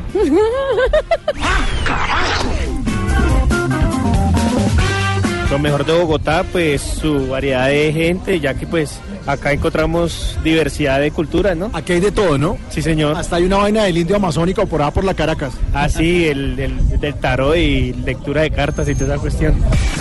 Y me lo dices así con esa tranquilidad. Los museos y todo el arte que hay. ¿Cuál es el museo que más le gusta? El Museo Nacional. Está muy bonito, el mejor de Colombia. Con mucho gusto. ¿Qué es lo mejor de Bogotá? Para vidrio templado por tan solo 3 mil pesos. su- Cables, cargadores y su edificación y toda su, estructura. ¿Cuál es el edificio que más le gusta? La Torre Colpatria. ¿Ya ha subido de la Torre Colpatria? No, no la he subido nunca. Pero esos 42 pisos llega uno. ¿Ahora me comprende? ¿Usted dónde viene? De Sucre. ¿Y qué es lo mejor de Bogotá? Mm, muchas cosas, sobre todo es el trabajo. Se consigue más trabajo. Su gente. Sí, ¿usted dónde es? De Venezuela. ¿Y le gusta la gente bogotana? Sí, son muy amables, muy queridos todos. Pero nosotros aquí nos gustan las venezolanas. Sí, son muy lindas. Aquí hay una, se la presento. Trata de comunicarte con él. Sí, señor. En toda Latinoamérica dicen que Bogotá es donde mejor se habla. Magnífico, estupendo. Dicción, sintaxis, prosodia, todo correctísimo. Ay, ahora me cogió de sorpresa. El acentico bogotano. Eso es una belleza. Pero dicen que los bogotanos hablamos como de para arriba, como preguntando de para arriba. Pero eso era antes, ya no. ¿Ahora qué? ¿De para abajo? No, normalito. Así como me escucha a mí, pero Rolo. Yo lo sé. ¿Qué es lo mejor de Bogotá? Los parques, eh, los almacenes, comercio. Claro, si uno necesita cortinas, se va para la alquería, nueve cuadras llenas de cortinas. Sí, señor. Necesita zapatos, se va para el Restrepo. Ahí es de todo. Acá no falta nada aquí. Y aquí también hay comercio para toda la gente, ¿no? Sí, bastante. Para todos hay. ¿En serio? Sí. Los parques, los teatros, los museos. A ver, ¿qué es lo mejor de Bogotá? Déjeme masticar. Olvídalo, empezaré otra vez. O sea, la comida. También. ¿Qué es lo mejor de Bogotá? ¿El silencio de sus mujeres? Me pregunto qué puede ser. Ya lo oyeron ustedes. Esta es la ciudad de las puertas abiertas para todos los colombianos y ojalá cumplamos otros 480. Y ahora cuéntenme qué travesura están haciendo. Desde las calles de la ciudad, Mauricio Quintero con el Quinterómetro de Voz Populi.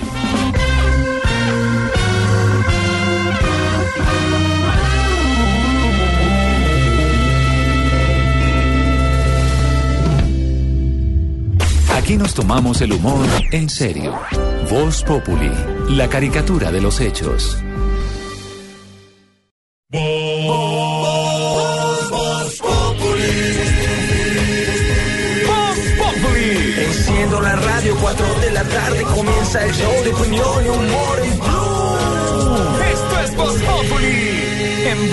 Todo listo para la posesión mañana del nuevo presidente de Colombia, Iván Duque. Se van a usar unos radares especiales. ¿Por qué, Silvia? Pues mire, Jorge Alfredo, todos tenemos claro lo que pasó el sábado del- en uh, el evento en el que estaba Nicolás Maduro, que fue un ataque con drones que iban cargados con C4, que es lo que han dicho las autoridades en ese país. Pues fíjese que lo novedoso mañana en la posesión de Iván Duque va a ser el uso de unos radares Cinder. Detectan intrusos en el espacio aéreo y todo eso luego, justamente como le decía, del atentado contra Nicolás Maduro. Por eso las autoridades colombianas se están preparando con este novedoso aparato tecnológico para identificar cualquier tipo de amenaza con el uh, uso de aeronaves remotamente tripuladas. Damián Landines. Así es, pues la ceremonia de posesión presidencial estará protegida contra amenazas de drones a través de un moderno radar Cinder que tendrá protegido un rango de 3 kilómetros de radio. Ante cualquier novedad, un grupo especializado estará listo para reaccionar. Capitán Gustavo González, integrante de la Fuerza Aérea. Hay un dispositivo completo montado a verificar por el personal del policía, en donde tienen desde personal que pueda batir el blanco eh, con armamento especializado, hasta eh, personal de la policía con drones eh, y pues sus pilotos eh, certificados para hacerle seguimiento inclusive a estos drones. Es importante recordar que esta tecnología ya había sido utilizada como complemento del esquema de seguridad en la visita del Papa Francisco a Colombia. El eh, tema del dron, don Pedro Viveros, y de la calificación de Maduro a Santos, lo que sorprendió es que no pasaron dos horas y desde Miraflores ya salió el presidente Maduro a decir que han capturado a una gente, que la investigación iba muy adelantada y que detrás de eso estaba el nombre de Juan Manuel Santos. Horas después, Juan Manuel Santos, presidente de Colombia, reaccionó y dijo que él tenía cosas más importantes como el bautizo de su hija. ¿Por qué? De su nieta. De su nieta. ¿Por qué termina pasando esto y todos los caminos conducen a Santos por parte del señor Maduro? Jorge Alfredo, pero ¿sabe qué es lo que más llama la atención? Que ayer Néstor Reverol, el ministro de Justicia de Venezuela, dijo que tenían seis capturados y hoy el fiscal dijo que eran dos. Dos. No, no, no. Mire, Y Jorge siempre Alfredo, todos los caminos conducen a Colombia. Históricamente, el chavismo, y meto allá Maduro, eh, se ha dedicado, digamos, a confrontar al presidente colombiano de turno. Chávez, todo lo que pasaba en Venezuela en, la- en su época, lo relacionaba con el presidente Álvaro Uribe o con eh, Bush, hijo, en su momento, que tenían, digamos, una imagen compleja y eran, eran presidentes, digamos, eh, contestatarios, de fuerza. Y después Nicolás Maduro, eh, ha- hace más o menos cuatro años o cinco años, comenzó también, digamos, en la lucha contra el presidente Santos. Hoy en día lo que ha pasado es que la popularidad de Maduro, así se enfrente al señor Trump, al señor Santos, no la tiene, no le aumenta y siempre lo que termina pasando es que la sociedad venezolana y Colombia termina creyéndole más a los presidentes nuestros que al presidente Maduro. Y él tiene un problema interno más fuerte y es que se le acerca otro nubarrón, que es una crisis económica aumentada porque la gasolina en Venezuela está aumentando de precio. Eso quiere decir que cuando los venezolanos no pueden disfrutar de un precio económico para acceder a un servicio como la gasolina, pues ustedes saben lo que ha ocurrido en Venezuela históricamente Mm. con este elemento. Y él trata, cada vez que puede, de desviar la atención con el presidente eh, Juan Manuel Santos. Pero ninguno de los hechos que él acusaba al presidente Santos ni han sido reales, ni tampoco le ha aumentado la favoridad en Venezuela. Para nada. No, Para nada. Miren, y, y como seguimos de Feria de las Flores, pues les propongo que el enfrentamiento de hoy entre Santos y Maduro sea punta de trova paisa. Gracias. Les tengo a nuestro presentador. Llamamos al escenario al trovador patrocinado por Mermelada La Inconstancia, un juglar que viene de la ciudad de Bogotá, pero que se la pasa en Anapoima.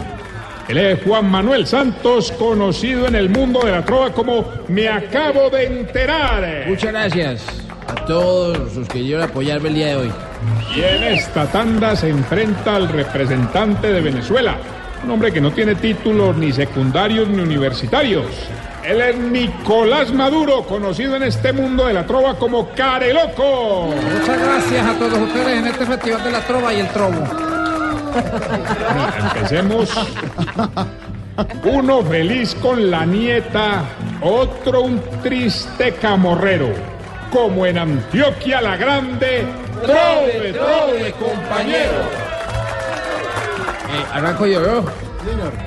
Arranca mañana. Lo que me gusta de irme no es solo vivir en paz, es también que ya por fin descansó de Nicolás. Bueno, voy con mi riposta. A ver. Y si usted va a descansar, quiero dejarle algo claro. Que me alegra no volverle a ver la cara y el caro. Que no vino nadie, ¿verdad? Muy malo, ahí voy yo. A ver.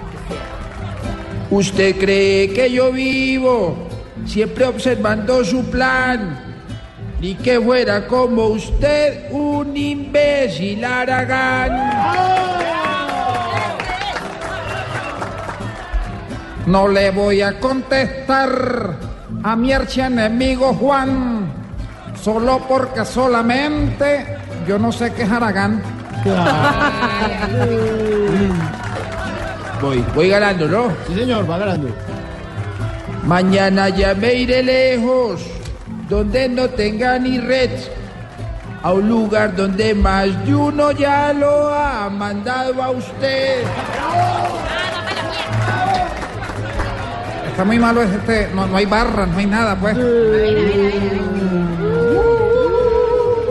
Yo sé que usted como mucho, que se van y que han volvido, mas nunca voy a olvidar lo mucho que han dispusido.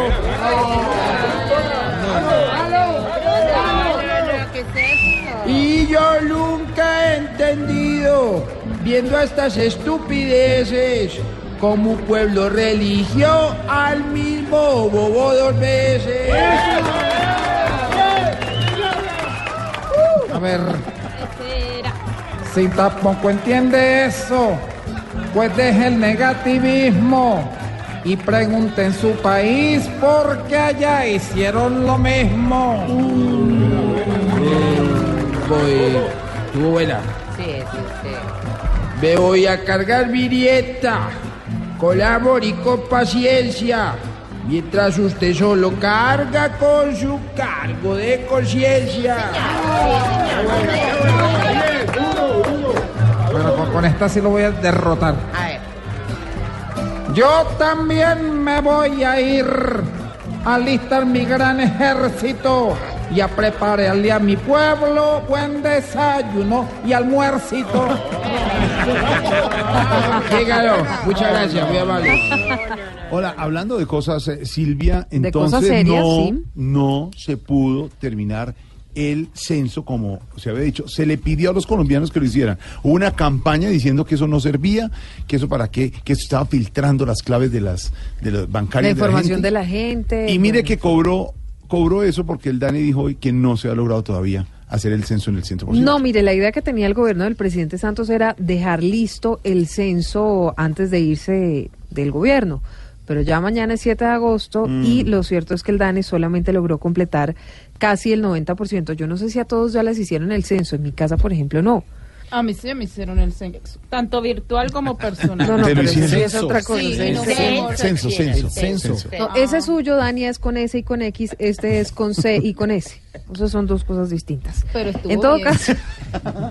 ah, yo no sé, pero. ¿Le en quedó todo alguna, caso, ¿Le quedó alguna interrogante? Yo no sé con qué letras, pero estuvo bien, papi.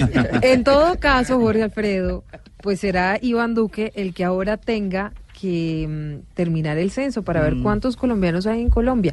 Una, pues, además porque el llamado, acuérdese que empezó una campaña para hacerlo por internet, ampliaron el plazo y pues mm, muy poca gente en realidad lo hizo a través de internet. Juan Sebastián Amacha.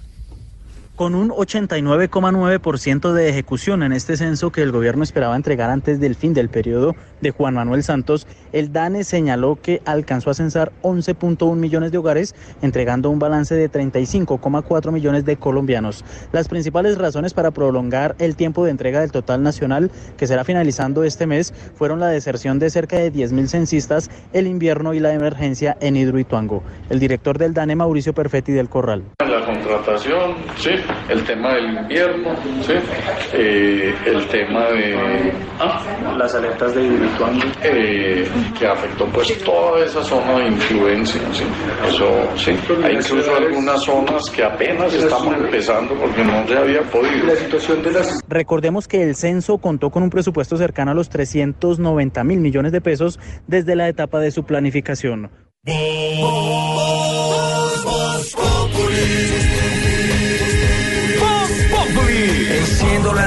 4 de la tarde comienza el show de opinión y humor en Blue. Esto es Voz Populi en Blue Radio. ¿Y qué se estará preguntando? Ignorita. Oiga, su merced, don Jorgito ¿Tan lindo de mi corazón. ¿Cómo va quitar todo? su tintico muy Tan bien, su divina, merced. muchas gracias. Sí, su merced. Oiga, don Jorgito lindo de mi corazón, ¿cómo es esa joda, su merced? Tema, Eh, análisis, tema, anuncio, análisis, anuncio, situación política. situación política, Noticia. eh, noticia. Eso.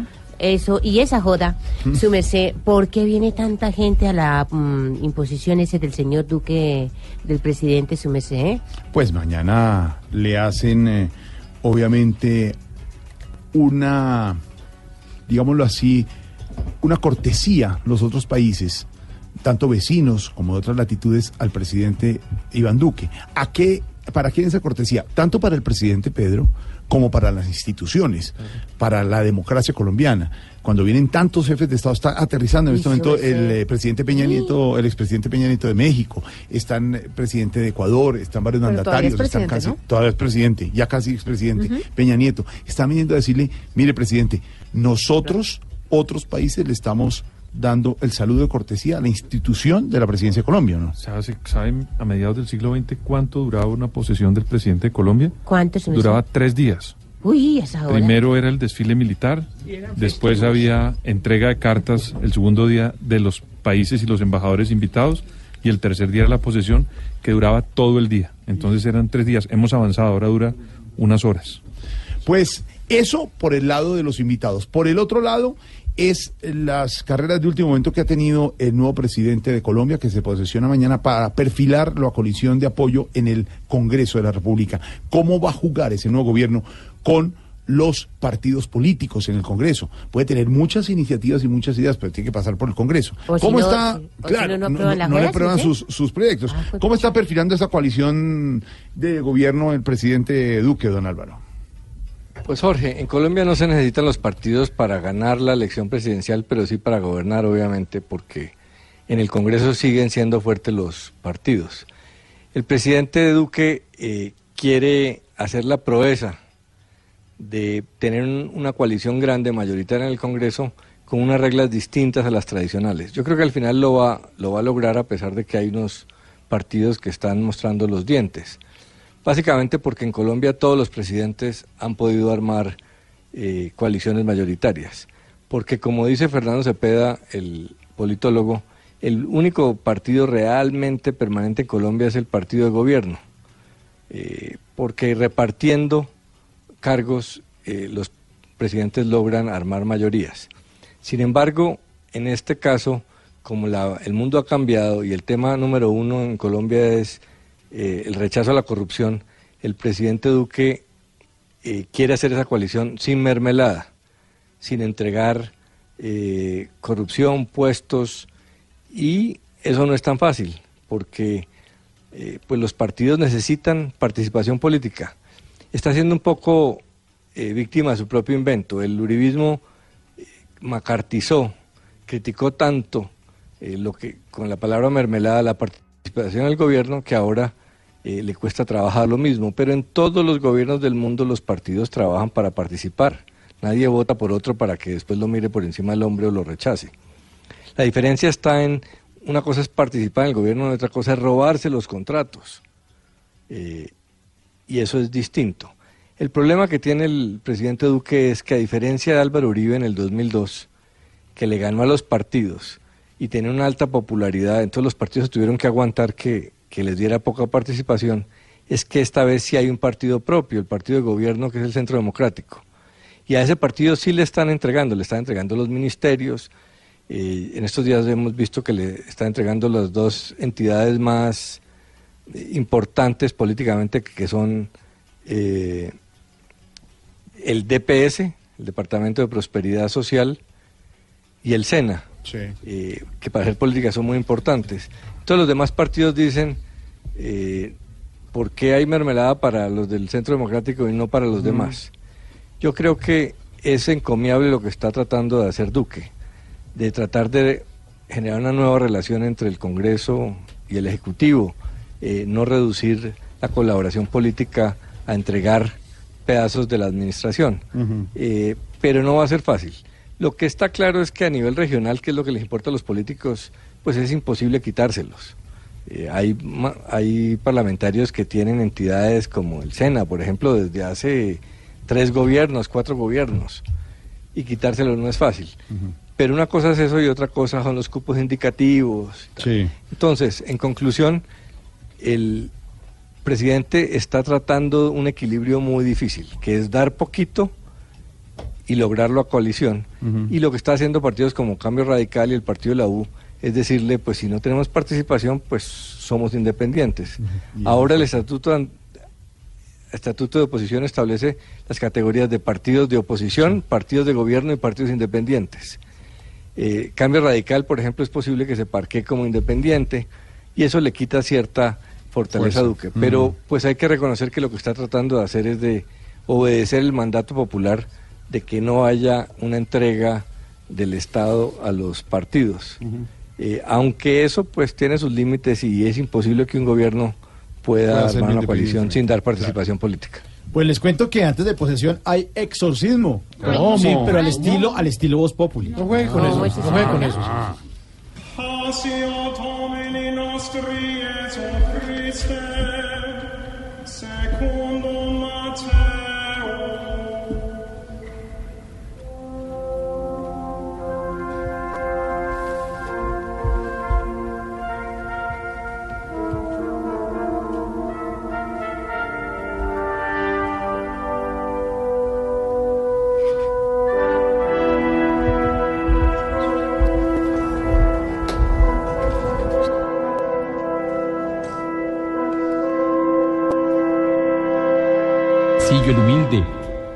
de las jerarquías. Es por eso que en el cielo predico por la ley y en la tierra exorcizo por el duque. Hoy sacaremos de esta casa toda presencia tóxica, toda presencia negativa, toda presencia chocante. Ex procurador Ordóñez, ¿me colabora con la salida? Gracias. Ahora sí, en nombre de Dios Todopoderoso, a ti, fantasma que te veo, fuera fantasma. A ti, bruja que te veo, fuera bruja. Y a ti, Chucky que te veo, fuera Chucky. Digo Chucky, padre. Soy yo que me devolví por el platico al microondas que se me quedó. Ya me voy. Dios mío, estoy sintiendo pasos de animal grande. ¿Quién eres? Manifiéstate. Uy. Con razón no sentía el corazón a mil, sino a ocho mil. Fuera, Samper, fuera. En nombre del Señor. Siento varias presencias. ¿Quiénes son? Jesús, María y José. No, no. eh, Somos Nora los viejos y yo. Con razón. Expresidente Pastrana, usted siempre fue como un espíritu en esta casa. No se vio, pero aquí estuvo. Salga en nombre del Señor, porque estoy sintiendo una presencia demasiado fuerte, demasiado oscura. No puedo con ella. En nombre del Salvador, ¿quién eres y qué necesitas? Tranquilo, tranquilo, hijito. Soy yo. Tengo una duda. ¿Qué duda? Es que en la programación de mañana dice palabras del presidente, pero no dice cuándo es que va a hablar Iván.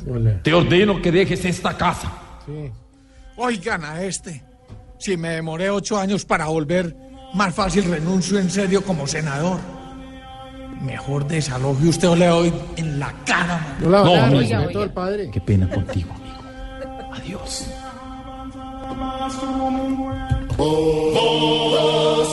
Yo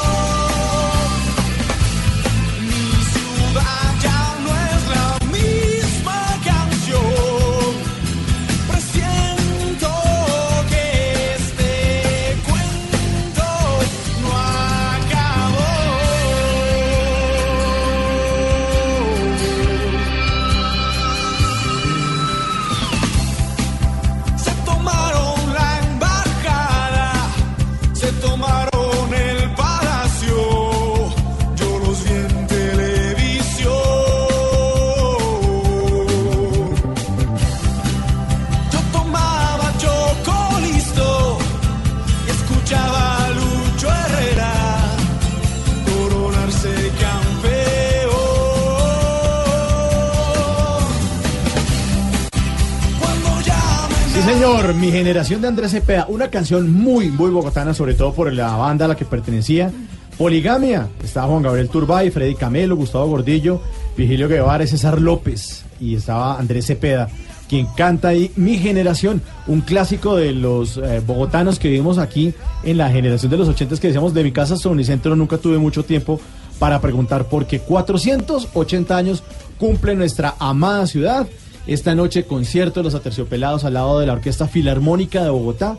A partir de las 6 de la tarde la gente ya está llegando al Parque Metropolitano Simón Bolívar, donde va a estar este concierto buenísimo en el marco del Festival de Verano. Toda la programación además porque hay programación para todo el mundo, se imagina, hay de todo, de deportes, hay, cha- hay conversatorios, hay cosas muy muy bonitas en la página del idrd.gov.co, ahí está todo, o googleelo, Festival de Verano y ahí invita a su familia, a sus hijos. Todos los eventos son gratuitos y celebramos estos 480 años de Bogotá. Numeral, lo mejor de Bogotá, nos cuentan nuestros oyentes. Jorge León Gómez, lo mejor de Bogotá, las empanadas. Uy, lo Ya máximo.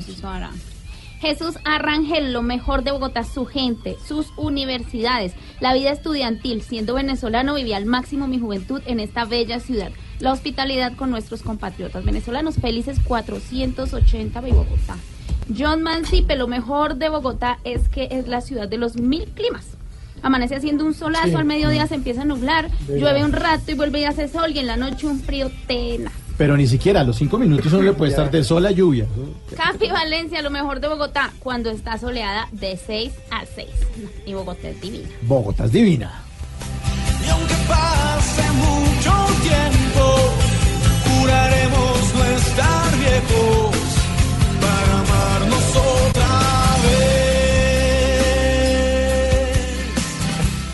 Lo mejor de Bogotá es lo atenta que es la gente, lo pilosa, lo pendientes que están de todo. Qué bueno, Claudio. Nos escribe arroba Andrés Tronado.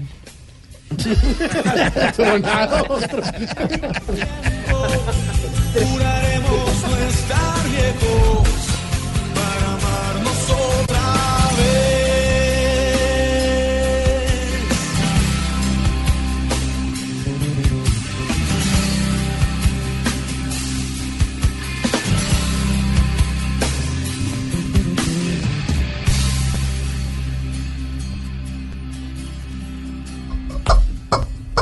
me acuerdo, don Tarcisio, que recorríamos el parque de la independencia y paseábamos en tren.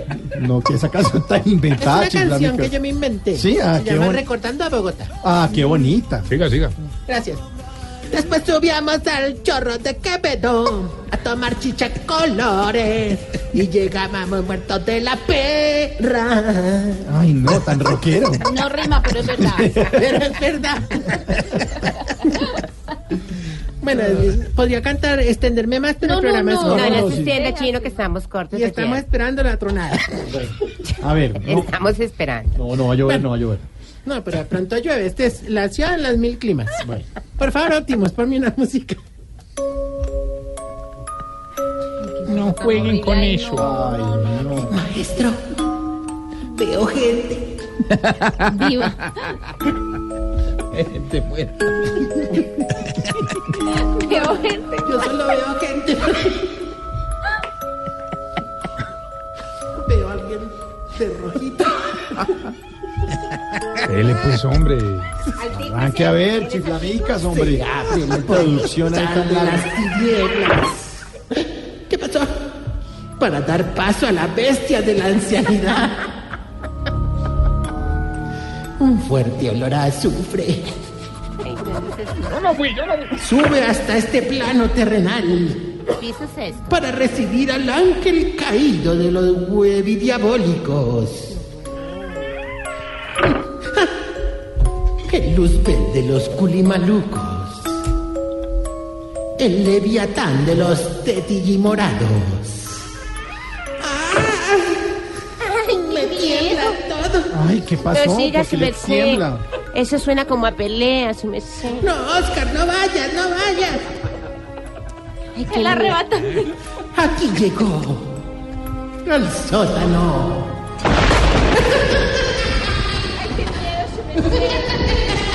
El Chucky de las gafitas. Y el bigote chabrocho. Tarchicho Macha.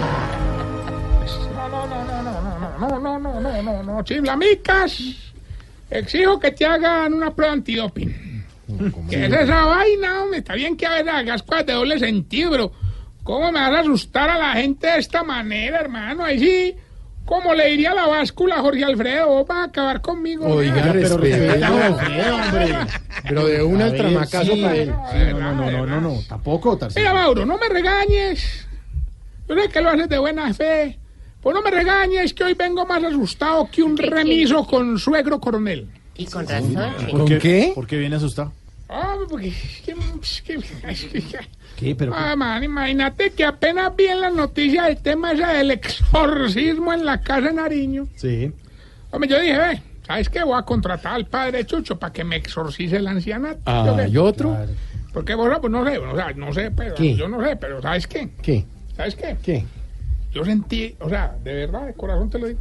Yo ¿Qué? sentí, yo sentí una presencia muy maluca allá en el ancianato. Pero también allá.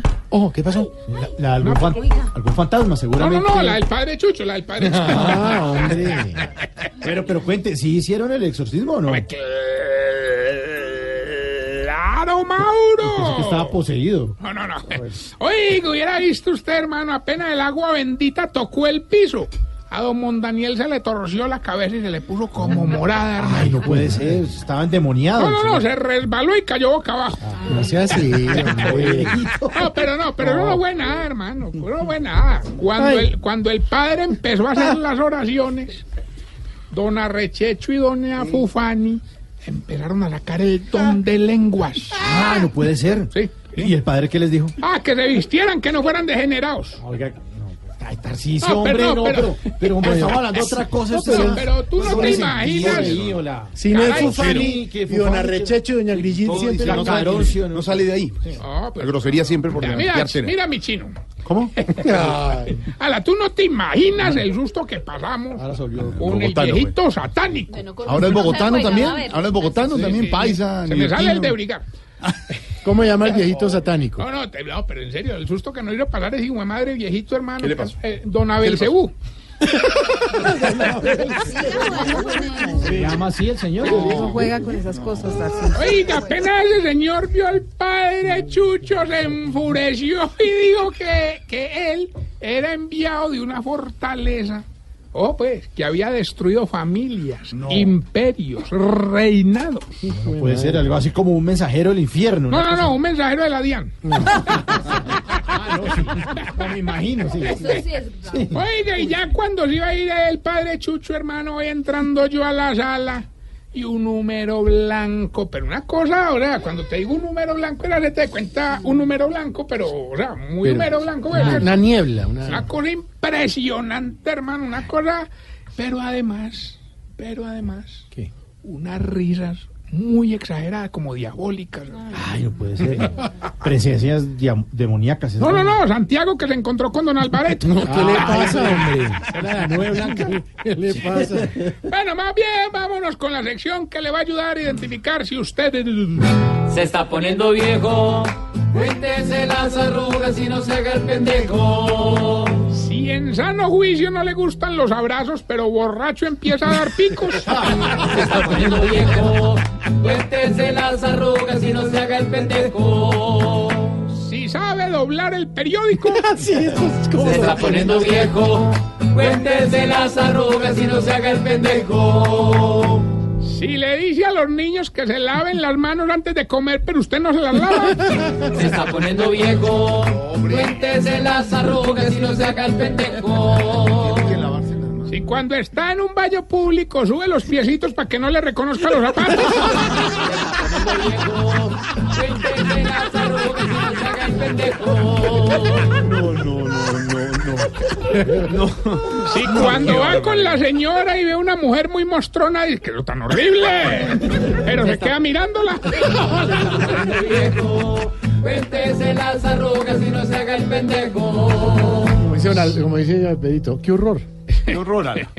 Si antes de planchar una camisa se echa saliva en el dedo y toca la plancha a ver si está caliente. Se está poniendo viejo. Cuéntese las arrugas y no se haga el pendejo.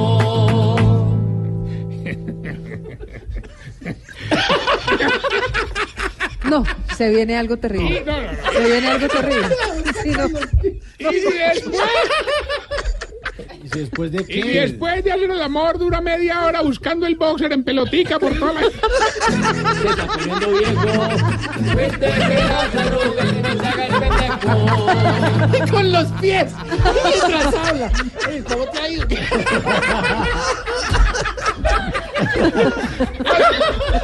Pero si estaban aquí. Bueno, bueno, bueno. bueno. Seri- seriedad, pues seriedad. Bueno, ya. Ya. Bueno, seriedad, seriedad. Seriedad. No, ahora, Sí. ¿Verdad? Se nos está saliendo esto de las manos. Claro. pues. Pero es cómo, sa- pero cómo sabe. No están de tu lado. Están allá a tu lado. Bueno, Enredado en esa sábana. Boxer enrollado, ya. A ver, yo, lo, lo que yo lo que yo creo acá, los todos se ríen menos Jorge Alfredo. Usted es el único que no le pasa. Porque uno tiene que ser organizado. A mí me, a mí me da es que pena. ahora es de los que dobla el boxer. Dobladito. Y a Pedro le pasa mucho porque está morado de la risa. La ventaja de ahora es que como los boxers de él son más grandes que la sábana.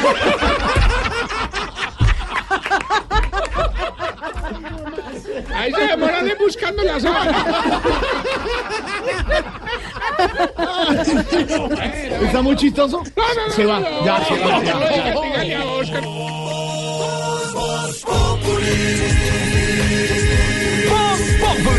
Enciendo la radio, 4 de la tarde comienza el show de opinión y humor en Blue.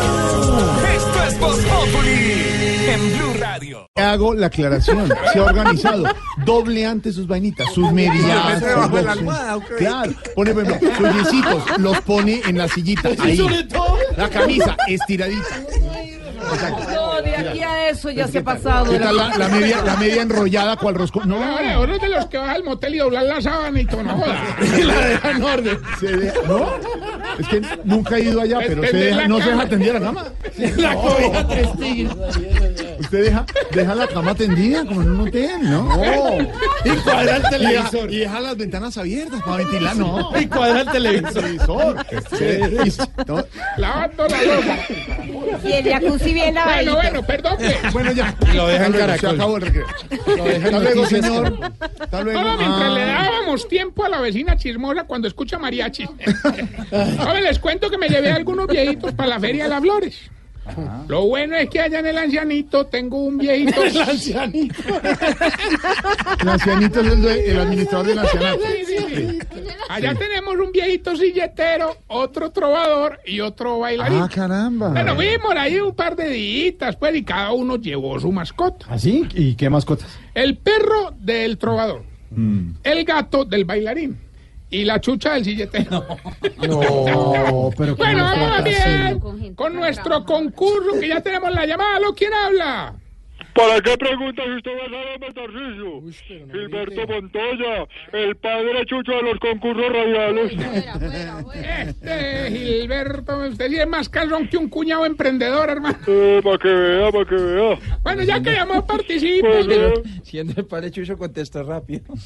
Por un premio de 400 millones de pesos. eh, Solo nos tiene que decir el pedacito de la canción y con mucho respeto responder.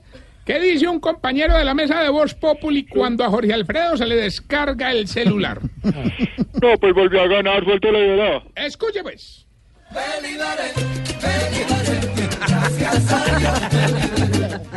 Don Gilberto, ¿cómo dice la canción y qué dice un compañero de Voz Populi cuando se le descarga el celular a Jorge Alfredo? Don Tarcisio, Ah. Me conservamos el trabajito, ¿sí? Ay, este miedoso.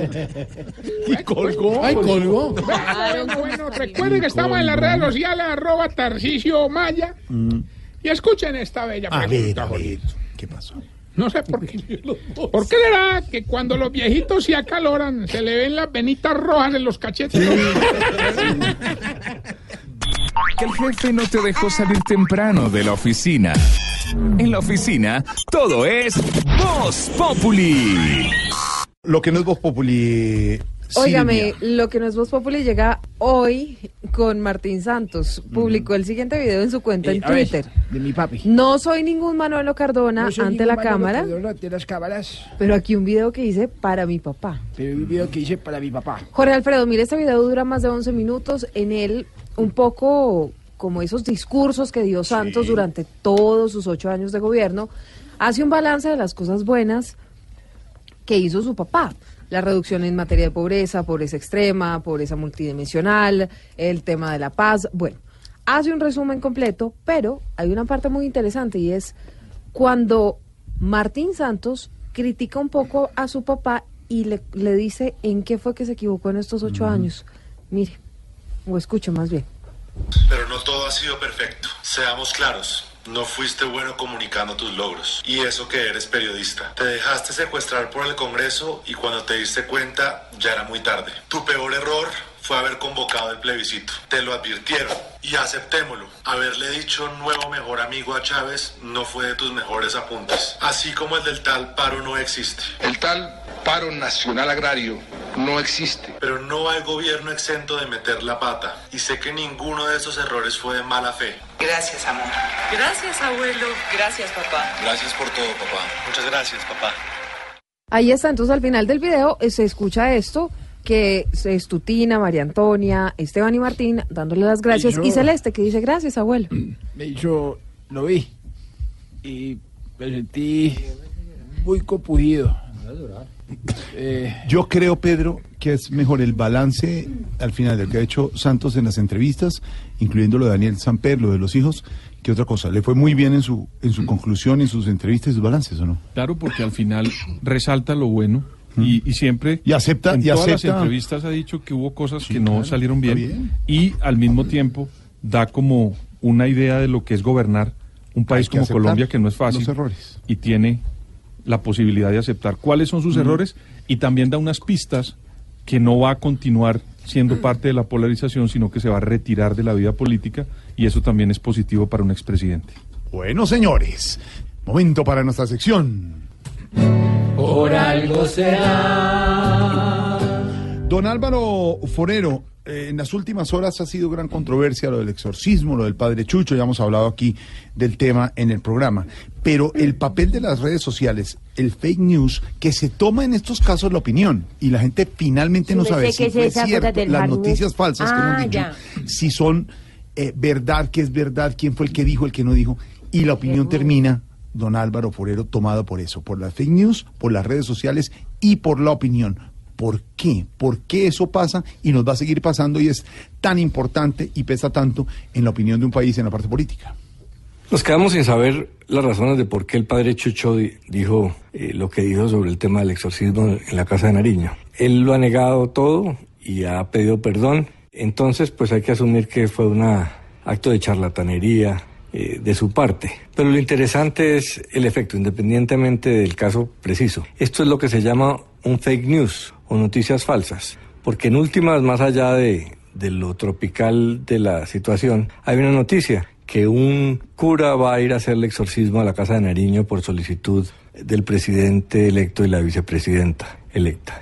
Que resulta que es mentira, pero el efecto político se logró. Durante un, día o día y medio anduvo por las redes sociales. Mucha gente eh, asumió que era real y aunque sonaba mentiroso, desde el primer momento a mí me pareció poco lógico eh, y creíble que el presidente Duque fuera a pedir semejante cosa, entendí que para muchos que querían creer en, en esa noticia era útil. Y ese es el poder de las noticias falsas, que no importa si sean de verdad o no, complacen eh, la sed política de algunos sectores que se regocijan con ese tipo de noticias y por ende las multiplican por miles. Hay un estudio que se ha hecho muy serio en Estados Unidos y en Europa que ha demostrado que tienen mucha mayor cobertura las noticias falsas que las verdaderas. Una noticia falsa con picante como esta termina a mucho más gente que una, que una noticia verdadera eh, que no es tan interesante. Entonces, el problema de las noticias falsas no es solamente que sean falsas o verdaderas, sino que cuando se sabe que son falsas ya es demasiado tarde. eh, porque ya han producido su efecto político. Por eso es que Donald Trump las usa todos los días. Él sabe que al final le van a decir mentiroso, pero ya no le importa, porque logra cada vez que saca por tweet una noticia falsa de estas el efecto político que buscaba. Y por eso la política está arrodillada ante cosas como estas. Muchas personas durante día y medio eh, usaron la charlatanería del padre Chucho para decir, medio en serio, medio en broma, que el Palacio de Nariño había que limpiarlo porque estaba lleno de demonios. Un poco lo que hizo Chávez cuando llegó a las Naciones Unidas, luego de que hubiera hablado el presidente Bush, diciendo que haciendo una figura como si por allí hubiera pasado el diablo. Entonces, es una cretinada esta, esta noticia, pero ayuda a entender el poder de las cretinadas y las noticias falsas en el mundo actual. Y si don Alvarito lo dice, por, Por algo algo será. Es muy triste que ya con las redes hagan paniquear hasta el gobernar. Con mensajes se crean locuras que en la realidad nunca son verdad. A esos locos sí los deberían mandar a bañar y hasta exorcizar. Si le inventan y así lo revientan, por algo será. Por algo será, por algo será. Si se tiran todo con mentiras, por algo será. Mañana 7 de agosto, transmisión de mando, posesión presidencial desde las 2 y 45 de la tarde, transmisión de Blue Radio. Eh, y hablando de Rey León, oigamos el cuentico de Voz Populi. Este es nuestro cuentico del día.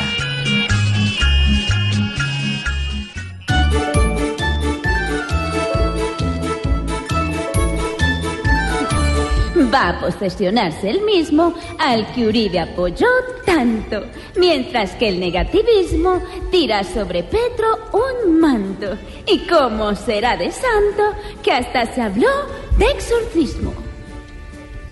Por mi muchacho me alegro. Se pudo evitar el llanto. Al poder me reintegro. Y exorcismo no es para tanto.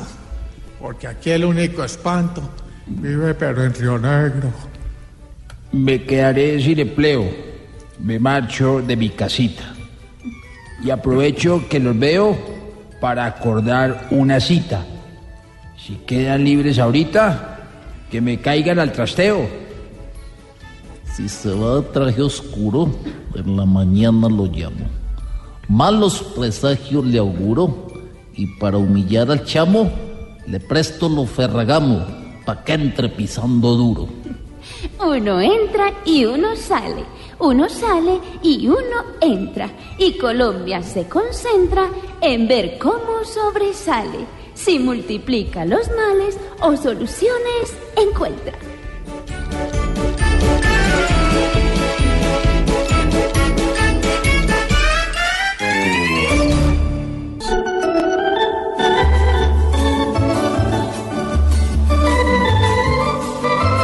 Profesor, llegamos al final de nuestro programa. Sí, señor. Un saludo para toda la gente que habita Bogotá.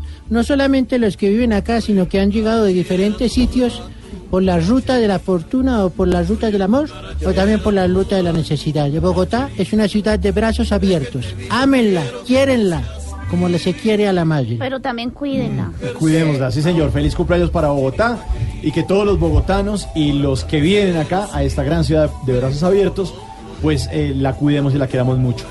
Y lo dejamos entonces ahora con el monólogo del Padre Linero. Nos encontramos el miércoles a las 4. Ay, no hay que venir mañana, ¿se me No, señora, mañana Ay, yo ya tenía. Ay, Sí. hubiera avisado con tiempo. Papito, pero yo quería venir y eso me lo descuentan. Pues venga mañana. Hubiera, entonces. me hubiera ido para Genesán, eso me suena. Aquí está el Padre Linero. Hoy en mi monólogo quisiera referirme a un tema que es importante para todos los colombianos. Mañana se posesiona el presidente Duque. Y de alguna manera la suerte de todos nosotros está unida a la suerte del presidente Duque. Es decir, si al presidente Duque le va bien, a Colombia le va bien. Y por eso todos, cualquiera sea nuestro partido, cualquiera sea nuestra ideología, cualquiera sea nuestra comprensión, queremos que le vaya bien al presidente Duque. Pero yo quisiera pensar en ese momento en el que todos iniciamos procesos. ¿Cómo hacerlo? ¿Cómo? Esa es la pregunta. Porque en el fondo lo que sucede allí es que se inicia un nuevo periodo, un nuevo momento. ¿Qué hacemos? Lo primero es evaluar. No vayas a iniciar procesos sin evaluar. Es decir, cómo están las cosas que creo es lo que se está pensando en el nuevo gobierno. Están hablando de un documento blanco, ¿verdad? Que es cómo están las situaciones. No arranques ninguna experiencia sin tener conciencia y constancia de cómo está la realidad. Porque uno a veces se hace películas, uno a veces se hace videos y cree que todo está perfecto y resulta que no. O cree que todo está muy mal y resulta que no. Ten conciencia en tu vida, en tu actuar, cómo están las cosas. Dos, es importante establecer metas claras. Uno no puede vivir si no tiene unos objetivos claros. Muchas veces nosotros fracasamos en la vida porque no sabemos qué queremos, no sabemos para dónde vas. Es muy posible que muchos de nuestros oyentes no sepan exactamente, concretamente, qué quieren en la vida. Yo me he encontrado en mi vida, en mi ministerio, me he encontrado con muchas personas que no saben qué quieren. Y entonces yo le digo, ¿qué están luchando? ¿Y qué están? No, no, oiga, tenga definidas sus metas. Tercero, es importante trabajar duro. Mire, las cosas no caen del cielo. Del cielo solo cae agua y otra vaina si llega a pasar una paloma. Lo normal es que usted trabaje y trabaje duro. Sude, esfuércese, disciplina, compromiso, trabajo. Si usted no trabaja, sus proyectos van a fracasar. A mí no me busque, oiga, hágame una oración, oiga, venga, mire, ¿sabe por qué? Porque esas cosas terminan haciéndole creer a usted que el poder está fuera de usted. No, el poder está en usted. Trabaje duro, luche como tiene que luchar, con ideas claras, con emociones controladas, con decisiones firmes, con carácter y sudando, porque esa es la vida, hay que sudar. Te lo juro, hay que trabajar duro. Cuarto, sé solidario. Entiende que los proyectos humanos no pueden ser egoístas, no pueden ser aislados. Uno vive en una urdimbre de relaciones, uno vive en una red de relaciones. Entonces uno tiene que ser solidario. Hay gente que lo ayuda a uno, hay sirineos que lo ayudan a uno a cargar la cruz. Y a veces uno tiene que hacer de sirineo para ayudar a cargar la cruz de los otros. No te creas tú, no, es que yo soy Superman. Tú no eres Superman. Su- bueno, por cierto que Superman no existe. No sabes, no sé si sabes que Superman no existe. Entonces tienes que pensar realmente en ser bastante solidario para poder salir adelante. Y un dato importante es ser resiliente. Es decir, superar las dificultades, superar los problemas, superar esas heridas, superar esas situaciones complejas que tienes en la vida. Tienes que ser resiliente. No te puedes quedar anclado en la derrota.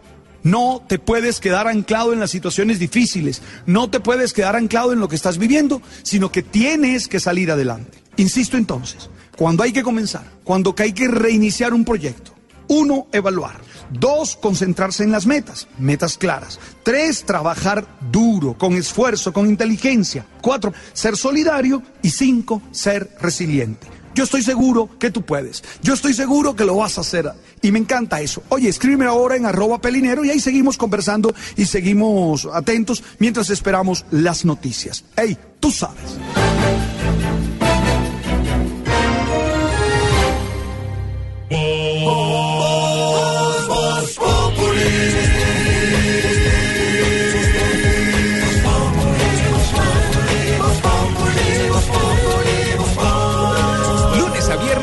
4 de la tarde en Blue Radio.